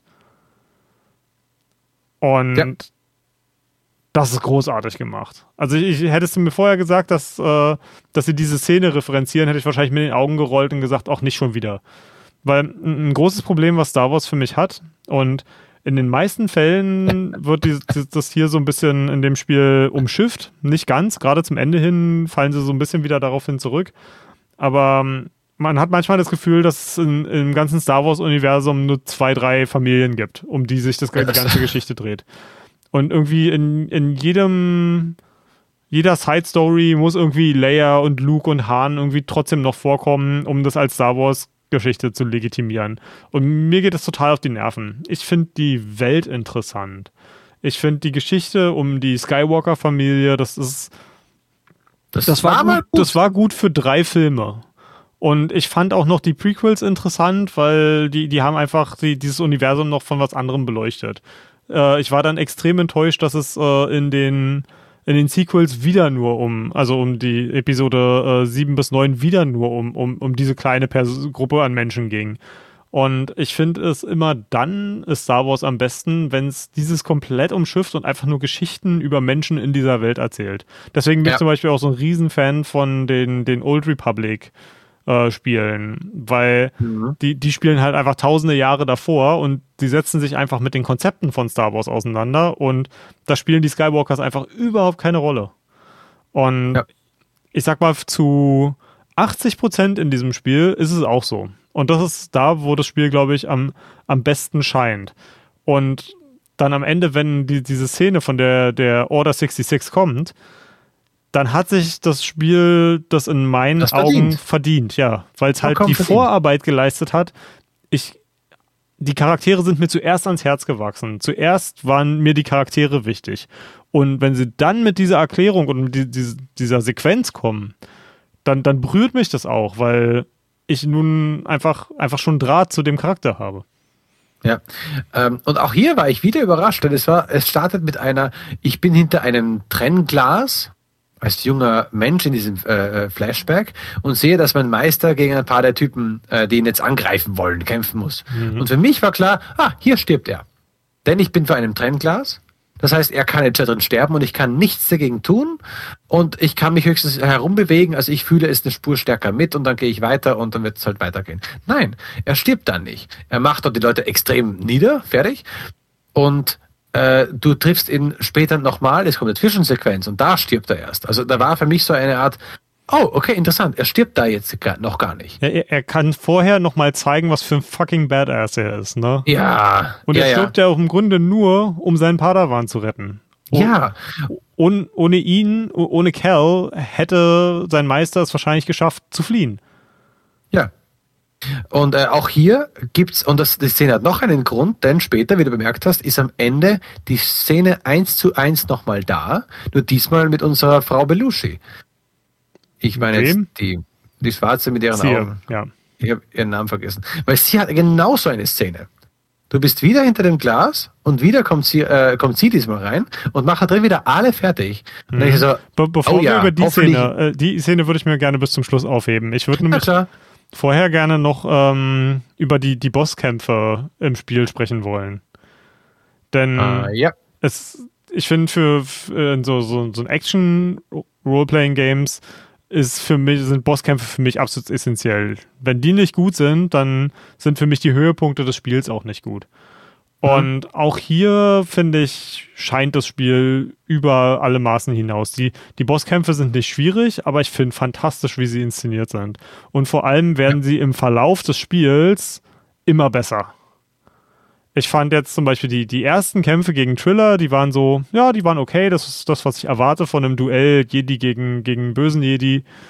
Ähm, und dann im Laufe des Spiels kommen, haben wir teilweise Monster-Bosskämpfe, haben wir teilweise nochmal, also hauptsächlich Monster und andere Jedis. Oder. Sith mhm. oder wie, wie, was auch immer sie sind. Es wird ja hier nicht ganz klargestellt. Ähm, und die, die eskalieren immer weiter. Und das finde ich absolut fantastisch. Also ein paar, die, die ich hier herausstellen will, ähm, sind auch ziemlich weit am Ende.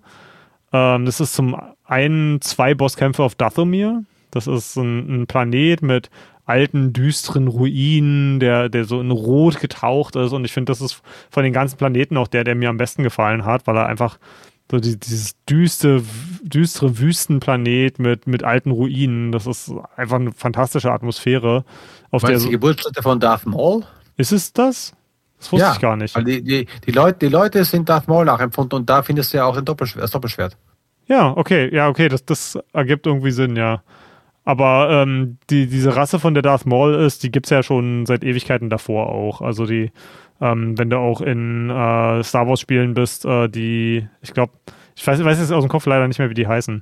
Aber auch in, in alten Star Wars Spielen, die lange, lange davor spielen. Okay, von Disney wurde das ja alles irgendwie entkanonisiert. Äh, aber für, ich, für mich ist das trotzdem alles noch echt. Also den, den Zusammenhang habe ich jetzt nicht festgestellt, aber ähm, da hast du einen Bosskampf gegen so ein riesengroßes Fledermausmonster am Ende. Und ah, gegen Batman. und das, das ist so ein geiler Action-Moment. Das ist erstmal ein guter Monster-Bosskampf in der Höhle. Der. Ich versuche mir an die Details zu erinnern. Mhm. Er war cool, das weiß ich auch noch.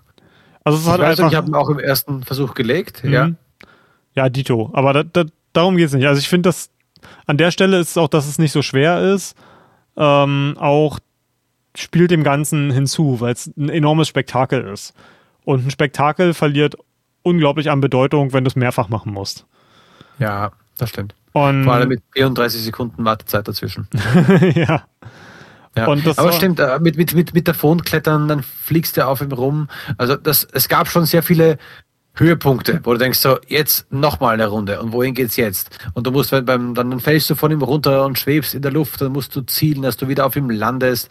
Also das gab sehr viele coole Ideen, die nicht, also in den Bosskämpfen, die nicht so wirklich ein zweites Mal verwendet worden sind. Recht mhm. stark. Was, was ich gerade an dem Bosskampf so, so geil fand, dass ähm, du startest ja in dieser Höhle, verletzt ihn, denkst du hast ihn verjagt, äh, kletterst dann aus der Höhle raus und mhm. dann greift er dich nochmal an. Und du ja. fliegst dann halt wirklich durch die Luft, teilweise auf dem Gegner, wirst teilweise durch die Gegend geschleudert. Und wenn du dabei halt so ein bisschen auf deine Umgebung achtest, kannst du halt das ganze Level unter dir sehen, was du vorher mhm. erkundet hast. Ja, ja, ja, ja. Und das fand ich so fantastisch, diesen Moment zu sehen. Hey, guck mal, das ist mein Schiff, mit dem bin ich vor zwei Stunden gelandet. ja. Und da ist der ganze Weg dir nicht lang. Also ich meine, du hast nicht lange Zeit, das zu erfassen, weil du ja mitten in einem Bosskampf bist, aber das war trotzdem absolut großartig. Also generell das äh, Level in Dathomir ist auch von seiner ganzen Struktur, weil das ist in so einem riesengroßen Canyon gebaut. Mm, mhm. Und ich glaube, das, war auch das Level, was mich am meisten an Souls erinnert hat, weil du kämpfst hauptsächlich gegen humanoide Gegner, die ein ähnliches ähm, Toolset haben wie du selber. Und das ist auch eins der Level, wo die Anordnung der Gegner ein bisschen anspruchsvoller ist. Und für mich äh, sind Souls-Spiele auch immer dann interessant, wenn der Kampf an sich schon fast wie so ein kleiner, kleines Puzzle ist. Ähm, weil ja. du herausfinden musst, in welcher Reihenfolge du welche Taktik anwendest. Genau, oder wo gehe wo geh ich lang? Weil manchmal denkst du da, okay, den Account, da will ich mir sparen. Wenn ich da herumgehe, muss ich halt gegen die kämpfen, aber die habe ich besser im Griff und dann gehe ich da oben drüber und äh, hier kann ich dann wieder eine Abkürzung freischalten. Das war wirklich sehr, ähm, sehr spannend. Gerade am Anfang ist es aber auch geil, wenn du hochkletterst, also gerade am Anfang, und du siehst das Riesenbiest und du weißt mhm. genau, okay, hier sind Kinderspiele vorbei.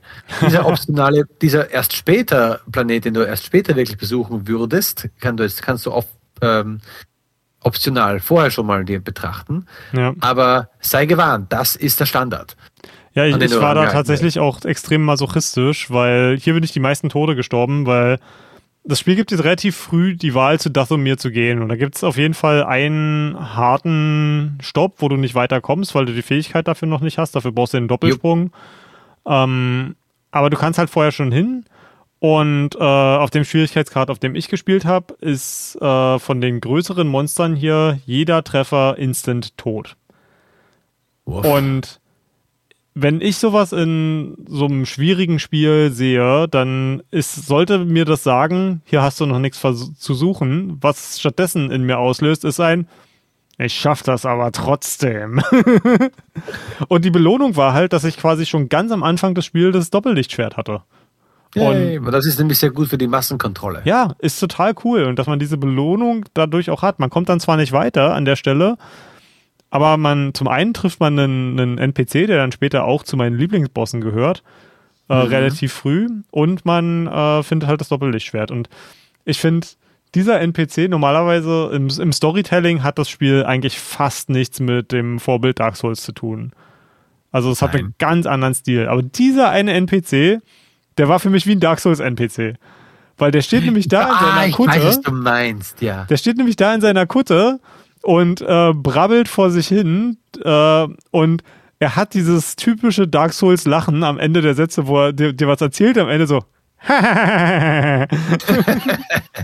also Sieg, Sieg lässt.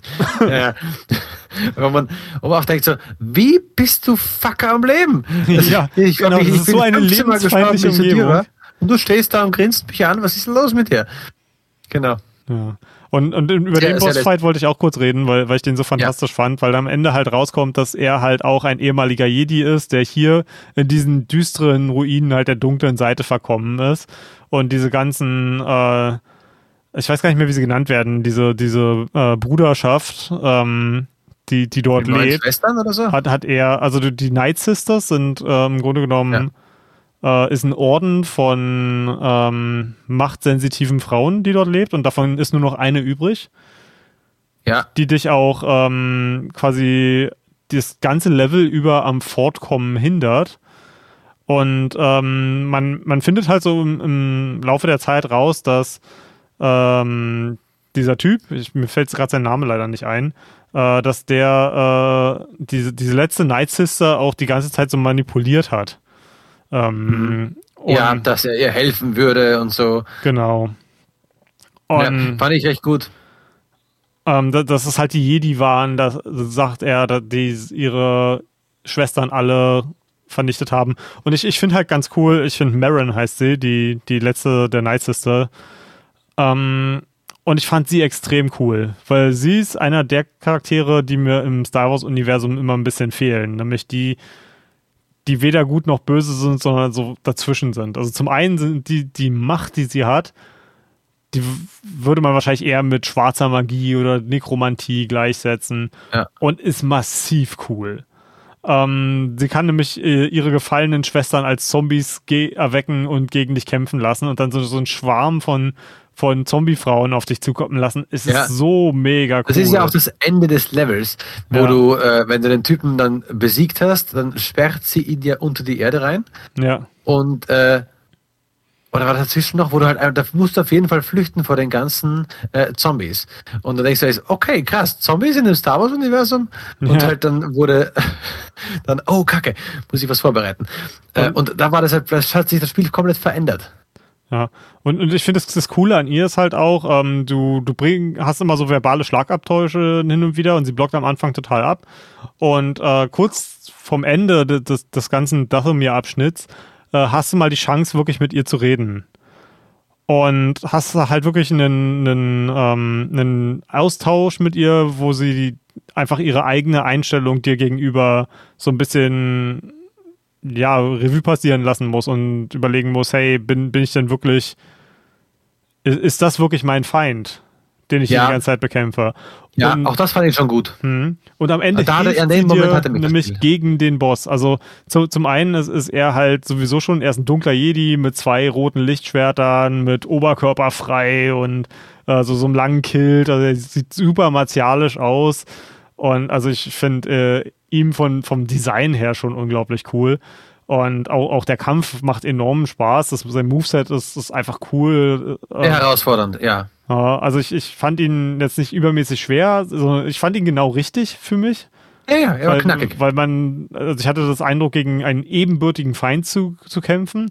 Und am Ende, ähm, über das, was er sagt während des Kampfes, findet, kommt sie zu der Erkenntnis, dass sie manipuliert worden ist. Und hilft dir dann im Kampf. Und das ist so cool, wie ihr einfach so ein, so ein Double-Team gegen ihn macht. Das ist. Ja so ein epischer Moment. Das war wahrscheinlich, wenn ich jetzt mal so auf das Spiel zurückdenke, für mich der geilste Moment in dem Spiel. Dieser Kampf. Ich, ich muss sagen, das, das Kampfareal war für mich eine Spur langweilig, aber der, der Kampf und das, die Darbietung war super. Nur ich hätte mir vorgestellt, dass es irgendwo, weiß nicht, in einem besseren Etablissement stattgefunden hätte.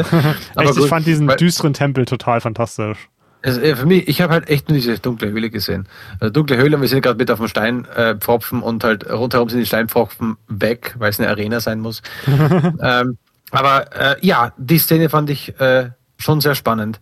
Äh, generell habe ich mal kurz in den nicht Lösungen, aber Tipps gekramt, welche Tipps man im Kampf hat. Und äh, da muss ich kurz ausholen. Äh, hier habe ich einen aus dem muss jetzt ganz kurz gucken, aus dem Jahre äh, 1920. Was? Oh nee, aus dem Jahre 2000, Entschuldige. Jahre 2000 einen wunderbaren Guide. Ähm, ich lese daraus mal vor. Mhm. Ähm, I move in, now move out. Hands up, now hands down. Back up, back up. Tell me what you're gonna do now. Breathe in, now breathe out. Hands up, now breathe down. Back up, back up. Now tell me what you're gonna do now. Keep rolling, rolling, rolling, rolling, baby. What? Keep rolling, rolling, rolling, rolling. Come on, keep rolling, rolling, rolling, rolling. Yeah, keep rolling, rolling, rolling, rolling. Ja, das hast du nicht ganz so gut gemacht wie Total Biscuit damals, äh, aber ähm, ja. Also einfach beobachten, was der Gegner macht und dran vorbeirollen. Ich habe noch keinen Gegner gehabt, glaube ich, wo Rollen wirklich nicht geholfen hat. Es gab mal so eine Stampfattacke von manchen, wo du springen musst, aber sonst ja. war Rollen, also wirklich zweimal ausweichen, echt die Mache. Da kamst du weit genug weg oder du kamst weit genug drum herum, um ihn äh, auszuweichen oder es war lang genug das Ausweichen, die Invisible Frames, mhm. wo du nicht getroffen werden kannst, um eine Attacke auszuweichen. Ich, ich finde find halt, ähm, du hast ja, du hast die In Invincibility Frames, an, was ich gut finde, du kannst es nur mit, äh, mit, mit der Dodge Roll äh, kannst du die meisten Gegner besiegen, aber du ja. kannst besser spielen, wenn du den Rest des Toolsets auch benutzt. Also ich, ich ja, finde, Parieren ist schon ziemlich essentiell in dem Spiel auch. Mhm. Ähm, aber ansonsten auch, äh, das Springen oder eine einfache Rolle statt einer doppelten Rolle. Ähm, es macht dich effizienter und ja. Kämpfe gehen schneller vorbei, du fühlst dich cooler. Aber wenn dir das zu komplex ist, ja, keep rolling, rolling. Ja, ja, das, das ist schon genau cool. das. Es gab, diese, es gab diese komischen äh, äh, Roboter, die extrem langsam sind, mhm. aber dann mal ein paar kurze Punches vom Stapel lassen. Und da ist ein einfacher Roller perfekt, um in diesem Zeitfenster mal um ihn rumzuballern, äh, mal rumzurollen und nochmal äh, rumzuhechten und nochmal draufzuschlagen. Da ist ein Doppelroller fast zu weit. Da rollst du weg und du musst wieder hinlaufen. Ja. Aber ja, wenn man das, das Spiel kann man da sehr gut für sich gewinnen. Aber jetzt wollen wir langsam äh, Richtung Eingemachtes der Story, sprich langsam auch Richtung Ende kommen, nicht ganz zum Ende. Ja, doch. Aber ja, was mich, was halt hier langsam schon so klar wird, ist, dass äh, der Kali für sich selbst findet, sich selbst finden muss und langsam seine Feinde zu seinen Verbündeten macht, wenn es mhm. geht. Und ich, eine niemals, Sache, die ich an, ja. an Marin auch so extrem fantastisch finde, sie, sie kommt ja mit dir dann aufs Schiff und, und wird dann zum Teil deiner ja. Crew. Und es spurt zu schnell, aber ja. ja. Ja, es ist ein bisschen abrupt, aber keine Ahnung. Sie, sie war so ein bisschen mein Star Wars ah, okay. also demnach war das ah, vollkommen, ja, ja, du kommst mit. Ja, ähm, komm mit. Star Wars. Ähm, macht's denn mit uns? Das, äh, was ich halt cool fand, dass sie halt ähm, eine ganz andere moralische Sichtweise auf unsere Quest hat und uns erstmal darauf aufmerksam macht, was für eine schlechte Idee das vielleicht sein könnte, was wir hier vorhaben. Und was wir uns eigentlich herausnehmen, über all diese äh, machtsensitiven Kinder eine Entscheidung zu treffen, die eigentlich nicht unsere Entscheidung sein darf, nicht unsere Entscheidung sein kann. Und das führt dann ja tatsächlich auch dann zu dem Ende, zu dem wir kommen werden. Und ich finde das ein fantastisches Ende, weil es nämlich nicht das ist wie so viele andere Star Wars-Spiele, also zum Beispiel das äh, Force Unleashed, was ich so toll fand, äh, das erste, äh, was halt dann irgendwie mit der Gründung der Rebellion endet, wo ich mir denke, ach Leute, komm, erzählt eure eigene Geschichte. Man muss nicht alles irgendwie wieder mit den Star Wars-Filmen verbinden. Und Mm, hier endet es dann halt dann auch mit, also jetzt noch mehr, noch mehr Spoilerwarnung können wir eigentlich gar nicht geben. Es endet dann halt wirklich, dass man die, die Informationen, für die man das ganze Spiel gekämpft hat, am Ende vernichtet. Nämlich ja. die, man, man vernichtet die Informationen, wo es machtsensitive Kinder gibt und sagt einfach, wenn es sein soll, wenn es deren Schicksal ist, dann können sie das selber ergreifen oder selber sich dem entwehren und das ist nicht unsere Aufgabe, Jupp diese Entscheidung für sie zu treffen. Und das finde ich super, weil es ist, ähm, so sehr ich Star Wars. Starke Message. Ja, so sehr ich Star Wars auch mag, ich finde, je, je älter ich werde, desto mehr finde ich die, die Philosophie der Jedi eigentlich total gestört. Also auf einer menschlichen Ebene irgendwie Kinder äh, im jüngsten Alter ihren Eltern zu entnehmen, sie müssen sich sämtlicher Emotionen entsagen, dürfen sich nicht binden. Es ist halt wirklich, es ist halt schon krass religiöser Kult, ne, der eigentlich so, als Kind und Jugendlicher war ich halt immer von den geilen Laserschwertern und den Machtkräften irgendwie so gewowt und dachte mir, oh je, diese das Coolste, was es gibt. Aber ja. da sollten wir vielleicht mal, ähm, es gibt einen YouTuber, der heißt Pop Culture Detective. Das ist auf Englisch, aber wenn, wenn ihr des Englischen mächtig seid, äh, kann ich euch dann nämlich ein sehr gutes Video empfehlen, von dem, der nämlich mal auf, aus so einer ähm, analytischen, ähm, sozial- ähm, oder medienpädagogischen Sicht äh, ähm, die den Jedi-Orden so ein bisschen auseinander nimmt und, und sagt, äh, was daran eigentlich alles so, so toxisch ist und wie äh, die, die Struktur des Jedi-Ordens erst zu so jemanden wie Anakin überhaupt führen konnte. Super interessant. Mhm. Und, Findet ihr in den Show Notes. Ja, genau.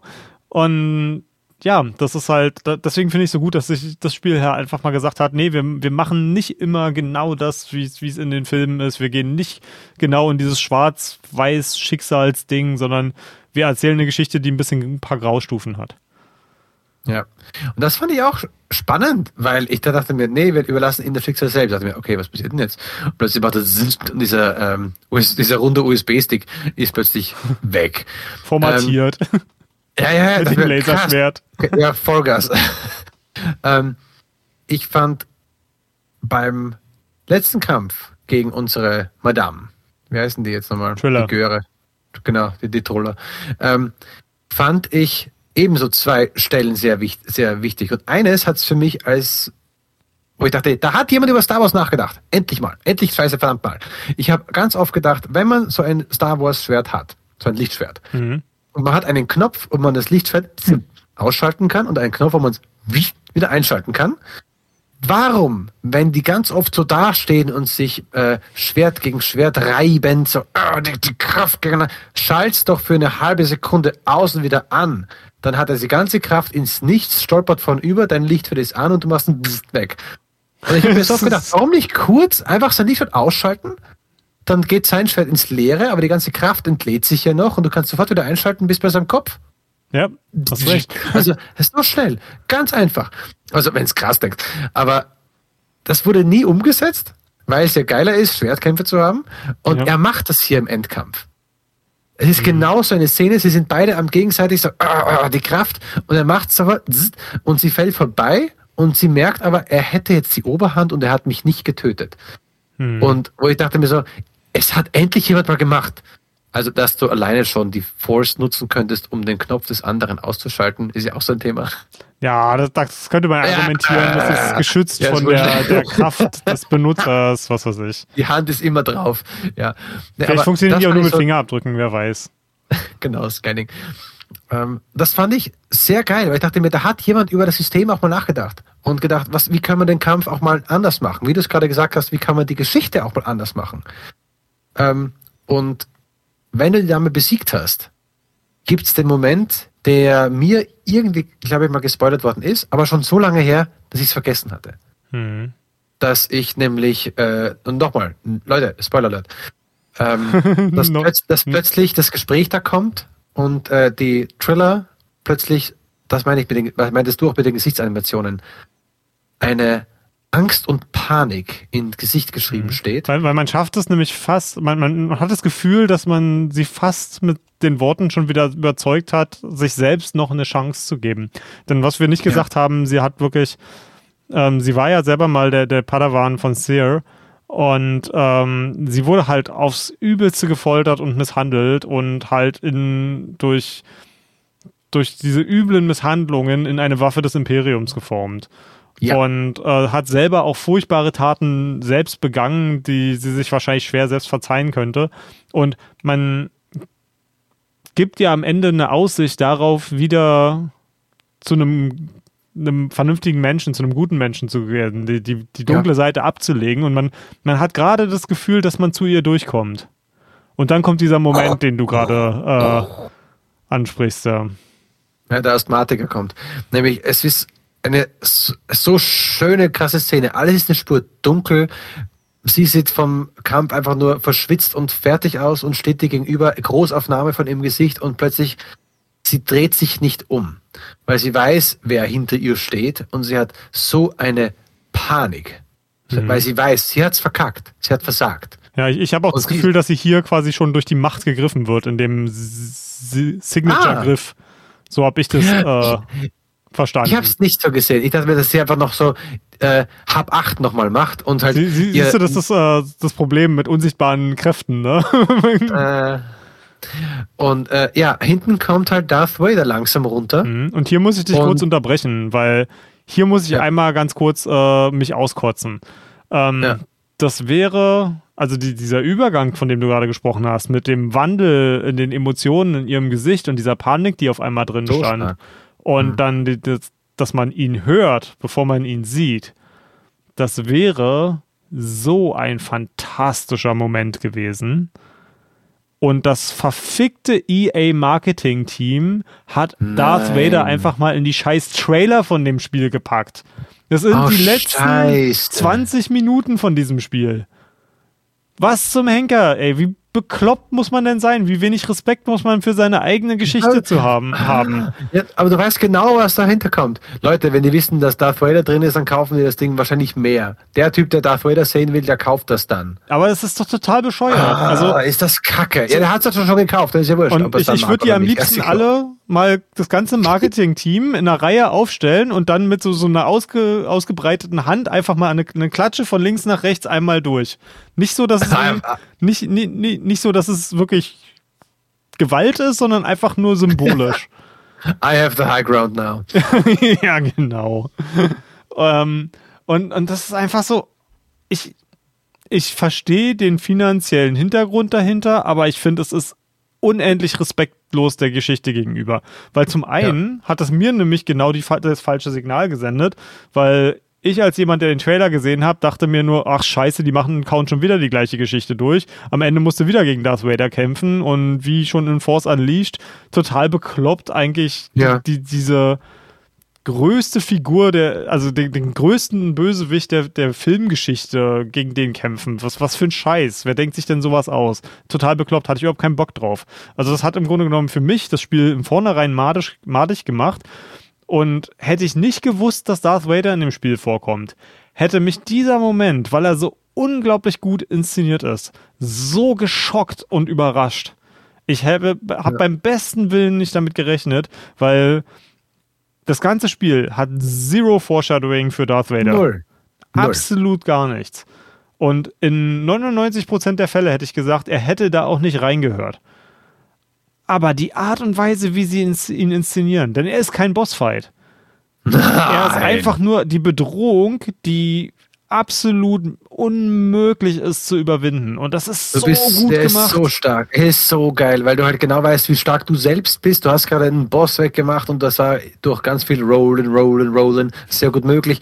Oder du hast halt die ganzen Sturmtruppler weggemacht und plötzlich kommt diese Machtfigur, dieser riesige Berg von einem Menschen und so mit so breit wie ein Wandschrank steht da.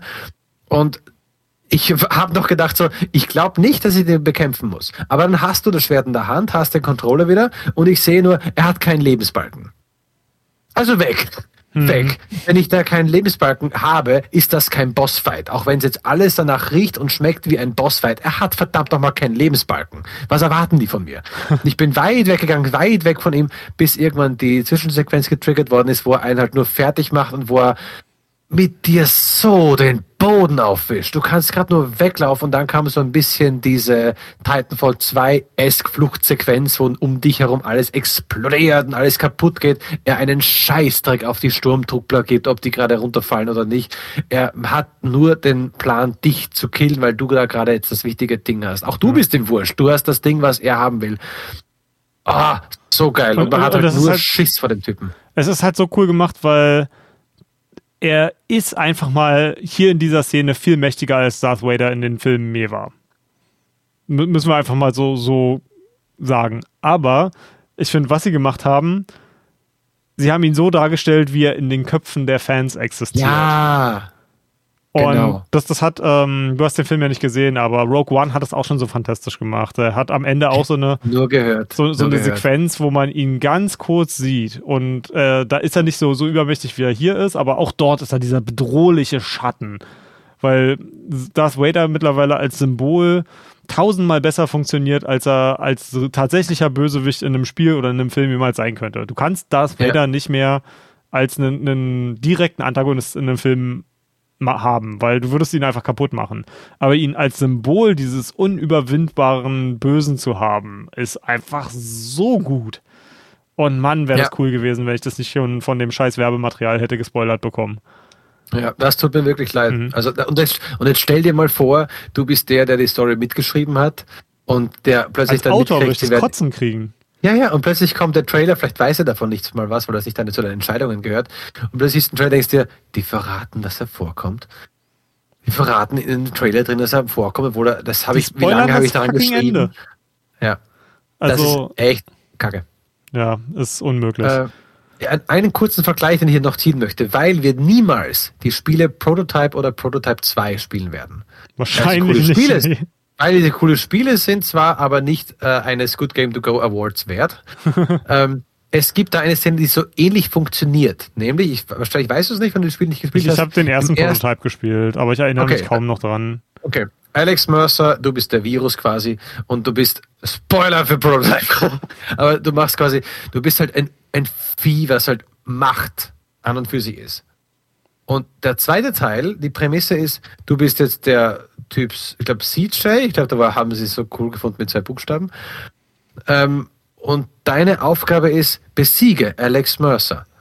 dachte mir, wie geil ist das denn? Dass man einen zweiten Teil hat und zwar nicht als der Protagonist, weil man hat ihn gespielt, sondern du musst den killen. Du weißt, was der Typ drauf hat. Du weißt, wie du gespielt hast. Du weißt, was der kann. Du sollst ihn besiegen.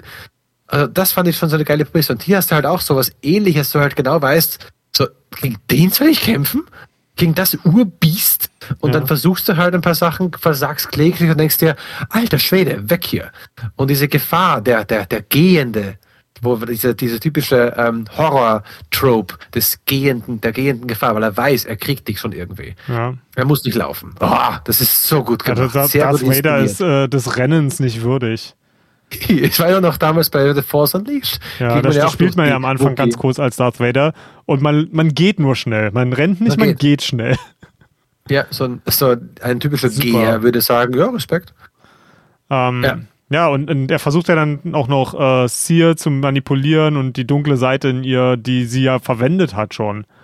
Ähm, warum sie ja gefallen ist als, als die Meisterin, äh, in ihr zu manipulieren und dass, dass es Cal schafft, sie davon loszureißen. Und auch diese Sequenz, er reißt ja dann, wir sind in so einem Glastunnel unter Wasser und er reißt dann halt diesen Glastunnel ein und Darth Vader irgendwie ohne mit der, also wir, wir fliehen durch das Wasser und er, ohne mit der Wimper zu zucken, äh, hält halt mit der Macht einfach das Wasser zurück um sich drumrum, ey.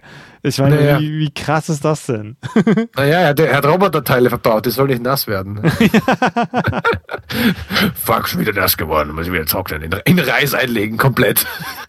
ja, also es ist eine coole Sequenz. Hätte ich, ich hätte von nur von dem Wissen her, dass Darth Vader im Spiel ist, hätte ich nicht gedacht, dass es wirklich so cool und so effektiv ist. Da haben, ja. haben die Leute von Respawn echt eine fantastische Arbeit geleistet. Ja, und die haben jetzt auch einen recht sehr guten Bogen gemacht. Von der, was uns vom Spiel eigentlich nicht so gefallen hat, hat haben wir es ein bisschen runtergezogen und dann kam noch dieser schöne Höhenschwung, was das Spiel ausmacht und kann und warum ich auch denke, ich werde es erstmal nicht von meiner Festplatte löschen. Mhm. Das soll erstmal noch drauf bleiben. Ich werde es wahrscheinlich bald wieder mal spielen. Ja, die, ähm, die haben ja vor allem gucken. auch ein paar coole extra Modi äh, noch dazu gepatcht. Da, das haben sie, das waren tatsächlich Sachen, die sie im Nachhinein noch gemacht haben. Du hast so verschiedene Challenge-Modi, die du jetzt auch, äh, wenn du es durchgespielt hm, hast, stimmt, noch machen kannst. Und es gibt einen New Game Plus, der meiner Meinung nach allerdings äh, total für den Arsch ist. Weil du fängst halt wirklich einfach wieder von vorne an. Also du nimmst halt außer Cosmetics nichts mit. Und über die Cosmetics haben wir ja schon gesagt, was wir davon halten.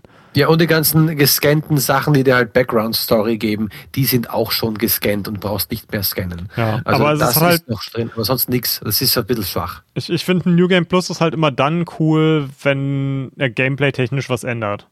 Sei es auch nur, dass du viel mächtiger anfängst und dann die Gegner auch nur härter werden, dass du halt nochmal eine zusätzliche Herausforderung hast. Aber hier ist es wirklich so, du, du fängst halt wieder von Null an. Das, also ich, hm, hätte man sich auch sparen können, meiner Meinung nach. Ich, ja. ich verstehe, dass New Game Plus richtig viel Arbeit macht und dass es die wenigsten Spieler jemals sehen. Also wenn man sich Steam-Statistiken anguckt, kann man ja schon froh sein, wenn 10% der Leute das Spiel überhaupt durchspielen. Wie, mhm. Für wie viele Leute will man dann noch ein New Game Plus designen? Das verstehe ich vollkommen, aber keine Ahnung, da hätten sie die Energie lieber darin stecken sollen, irgendwie das Spiel noch zu optimieren und die Bugs zu bereinigen. Aber gut. Ja. Es ist geschenkt, es gab es kostenlos danach dazu schlecht ist es jetzt auch nicht, dass es da war. Nein, auf keinen Fall. Das ist, es ist schon ein Spiel wert, gerade wenn man ein Star Wars-Fan ist, weil, und hier kommt jetzt meine kurze, äh, eine kurze Story, die ich da ganz kurz mit einfließen lassen möchte. Wie gesagt, ich war nicht der größte Star Wars-Fan. Ich war auch nicht mal der große Star Wars-Fan, ich war nicht mal ein Star Wars-Fan. Ich war ein Star Wars-Gucker. Und auch das nicht, so wirklich, gerade am Ende nicht. Ähm, und in dem Moment, wo wir reden, ist ein Star Wars Lichtschwert zu mir unterwegs. ein, und zwar keins aus Plastik. Nebenbei, auch die haben wir jetzt. Wir haben drei Stück zu Hause. Die aus Plastik, eins hatten wir schon vorher, weil mein Sohn einfach Darth Vader gemocht hat. Aber das geht irgendwann vorbei. Und das kam jetzt wieder auf. Lego Star Wars wird wieder mit meinem Sohn gespielt. Äh, wir, äh, er hat eben sein Kostüm gerade heute wieder angezogen, als er wieder herumgespielt hat. Ich habe äh, dann auch gesagt, okay, Alice, Lichtschwert, ich das jetzt mal machen und habe dann zuerst aus Holz was gemacht, habe das Fabian geschickt. Fabian, der Arsch, schickt mir ein Video zurück mit seinem ja, da, sehr da, geilen Laserschwert. Da, da, muss ich kurz den Nerd raushängen lassen. Ich bin, äh, einer meiner Lieblingsschauspieler äh, aller Zeiten war Sir Christopher Lee, der leider mittlerweile oh, verstorbene ja. Sir Christopher Lee. Fantastischer Typ. ja, hat unglaublich viele wahnsinnig tolle Rollen gespielt äh, über die Jahrzehnte. Und ähm, er ist äh, in den Prequels, ähm, ist er halt auch einer der Hauptbösewichte. Der dünne Weißhaarige mit dem Bart. Genau. Und er, er hat so ein total geiles, elegantes, gebogenes Laserschwert. Und da ich ihn als Schauspieler sehr mag und ihn als Bösewicht sehr mochte, äh, habe ich dann auch gesagt, alles klar. Äh, das, die Replika das, kommt das, raus. Die Replika kaufe ich mir. Und ah. äh, ja, Ango hat mir dann so ein, ähm, so ein Video, wie er mit so einem Stock Laserschwert spielt, zugeschickt, äh, als Zeichen, wie viel Spaß er mit Star Wars hat. Und ich habe ihm ganz trocken nur mein, mein, äh, mein Replika zurückgeschickt, was auch, was auch so, so roten Schein dann gemacht hat und die Originalgeräusche macht, wenn man es bewegt. Und und beim Ausschalten gehen die Leuchtdioden realistisch von, von der Spitze in den Schaft zurück. ja. Und ich so, Alter! Und geguckt, ob es das gibt, wie, was man noch dafür kaufen kann. Hab's ein bisschen fester gemacht, weil mein Sohn das bestimmt in die Hände kriegen wird. Er weiß noch nichts davon. Und es wird in ein paar Wochen eintrudeln. Also ich hab, ich bin ein sehr großer Fan von diesem Spiel jetzt geworden, was die Story angeht. Das Spiel, weiß, Spiel hat Anko Star Wars Curious gemacht. Ja, aber das heißt für mich nur, ich werde mir 4, 5, 6 bestimmt bald mal angucken mit meinem Sohn. Mhm. Und äh, 1, 2, 3 danach halt auch. Ja. Über, die, die 7, 8, 9 bleiben, wo sie sind. Ich ja. werde mir auf jeden Fall irgendwann mal äh, die ähm, na, Rogue One mal angucken. Ja, Rogue, Rogue One kann ich wirklich mehr, empfehlen. Das ist ja. ein, ein, fantastischer Film für, also ich glaube, das ist ein toller Film, wenn man gerade Episode äh, 4 bis 6 geguckt hat. Cool. Da ist es nämlich eben genau meins. Und es hat mich auf diese Star Wars Schiene eine Spur zurückgeholt, auf der ich mal als ich Kind, Jugendlicher war, der es einfach nur cool fand, die Action, und dann einfach rausgedroppt ist, weil ich gedacht habe, es wird nichts mehr Gescheites nachkommen. Dieses Spiel hat es geschafft. Ja. Und, und für mich als jemanden, der sehr desillusioniert war mit dem Output von EA und von Disney über die letzten Jahre, für mich war das echt so ein, hey, es ist noch möglich, gutes Star Wars zu machen. Und danach kam ja auch noch Mandalorian, was auch okay war. Also ich bin jetzt nicht ein Mega-Fan von Mandalorian, aber es war, war guter Content, sag ich mal. Und das ist, das erweckt so ein bisschen Hoffnung in mir. Dass es halt im Bereich Spiel und im Bereich Serie vielleicht noch möglich ist, wo die Filme einfach versagt haben. Und äh, die EA hat jetzt auch nicht mehr die Exklusivlizenz. Ubisoft arbeitet wohl an einem Open World Star Wars Game. Nun bin ich ja ziemlich äh, oft on record, dass ich mit Ubisoft Open World überhaupt nichts anfangen kann. Aber ähm, wir, wir hatten kurz bevor wir ähm, hier mit der Aufnahme angefangen haben, kurz über Warhammer gesprochen und wie Games Workshop ihre Lizenz wie Konfetti verteilt. Und da habe ich auch schon gesagt, es ist mir scheißegal, wie viele Spiele rauskommen, die schlecht sind. Je mehr Spiele rauskommen, desto mehr Chancen sind auch, dass ein paar Perlen dabei sind. Und so sehe ich das bei Star Wars auch. Ich hoffe, dass die, die Lizenz ein bisschen großzügiger verteilt wird. Disney wird da wahrscheinlich nie so großzügig sein wie Games Workshop, einfach weil sie es nicht nötig oh, haben. Oh nein. Ähm, aber selbst wenn nur dreimal so viele Spiele rauskommen wie jetzt, es ist ein Konkurrenzdruck da. Leute müssen mehr Ideen haben und die Chance, dass dabei was Gutes rauskommt, ist höher. Und wenn ich nur alle, alle fünf Jahre ein gutes Star Wars-Spiel kriege, dann bin ich schon zufrieden, ehrlich gesagt. Hm. Man kann hoffen, dass sie dabei ha, nicht das Ziel zu sehr aus den Augen verlieren. Und äh, filmtechnisch haben sie das nämlich schon, in meinen Augen. Ja. Und EA hatte ja dieses Spiel als letzte Chance mhm. für äh, die, um die Star Wars Lizenz zu halten. Denn mit Battlefront 2 gab es damals ja dieses große Auf und Ab und hin und her, wo Disney selbst dann angerufen hat und gesagt hat, ihr verscheißt unsere äh, Star Wars Lizenz. Das kann es nicht sein, dass ihr, dass ein Spiel von euch so einen negativen Fan-Backlash kriegt und damit unsere Marke in den Dreck, mit in den Dreck zieht. Auch wenn es nur euer Spiel ist. Und das war ihre letzte Chance. Hätten sie das nicht ordentlich hinbekommen, dann wäre die Lizenz weg.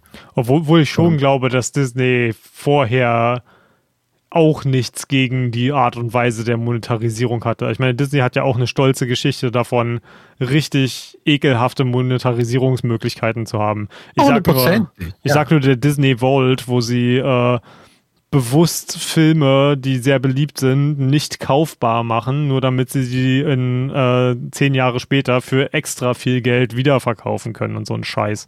Also Disney ist da definitiv kein Deut besser als EA. Aber ja, das hat, das hat schon wehgetan, glaube ich, die, die Kontroverse damals. Aber ja, schau, schauen wir mal, was die Zukunft bringt. Ähm, das Spiel werde ich bestimmt auch irgendwann nochmal wieder spielen. Ich bin ja auch so jemand, der hin und wieder nochmal Jedi Academy oder Force Unleashed hm. alle paar Jahre mal wieder ein bisschen anspielt, wenn auch nicht durchspielt. Und ich denke mal, in, in diese Reihe der guten Star Wars Spiele wird sich auch äh, Jedi Fallen Order einreihen. Hm. Äh, wie nennt man das, wenn ein englischer Kellner die Bestellung aufnimmt und beim Nachhausegehen stolpert? Oh Gott. Was bekommt jetzt? Er hat eine Fallen Order. Oh, mm. oh Gott. Äh, ihr, ihr merkt, wir müssen Schluss machen.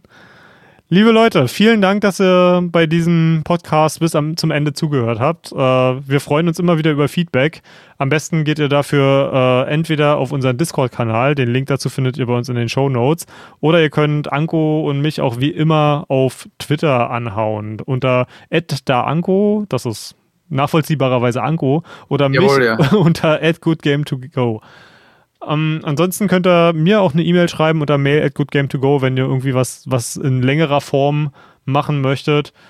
Und wenn ihr uns einen ganz großen Gefallen tut, da fragen wir nicht immer nach, aber hin und wieder ähm, iTunes Reviews oder Apple Podcast Reviews oder auch auf jeder anderen Plattform, auf der ihr gerne Podcast hört. Wir freuen uns immer tierisch von euch zu hören. Wir gucken da gerne immer rein und wenn, wenn da wieder mal was Nettes steht, was öfter mal vorkommt, dann, dann freuen wir uns darüber einfach tierisch. Und das, das ist die Butter auf unser Brot, ist ehrlich. Ja, ja also wenn, wenn ihr euch uns einen richtig dicken Gefallen tun wollt, dann schreibt ihr uns da was Nettes, weil das nichts motiviert äh, so sehr wie nette Worte von Fans.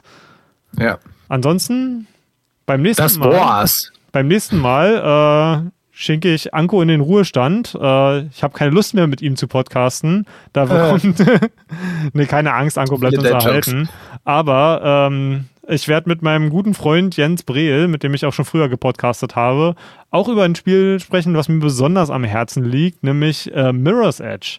Das ist ein fantastisches Kleinod von einem Spiel, von einer Firma, nämlich DICE, die sonst eigentlich hauptsächlich für Battlefield und Battlefront bekannt ist, wo wir gerade bei Star Wars waren.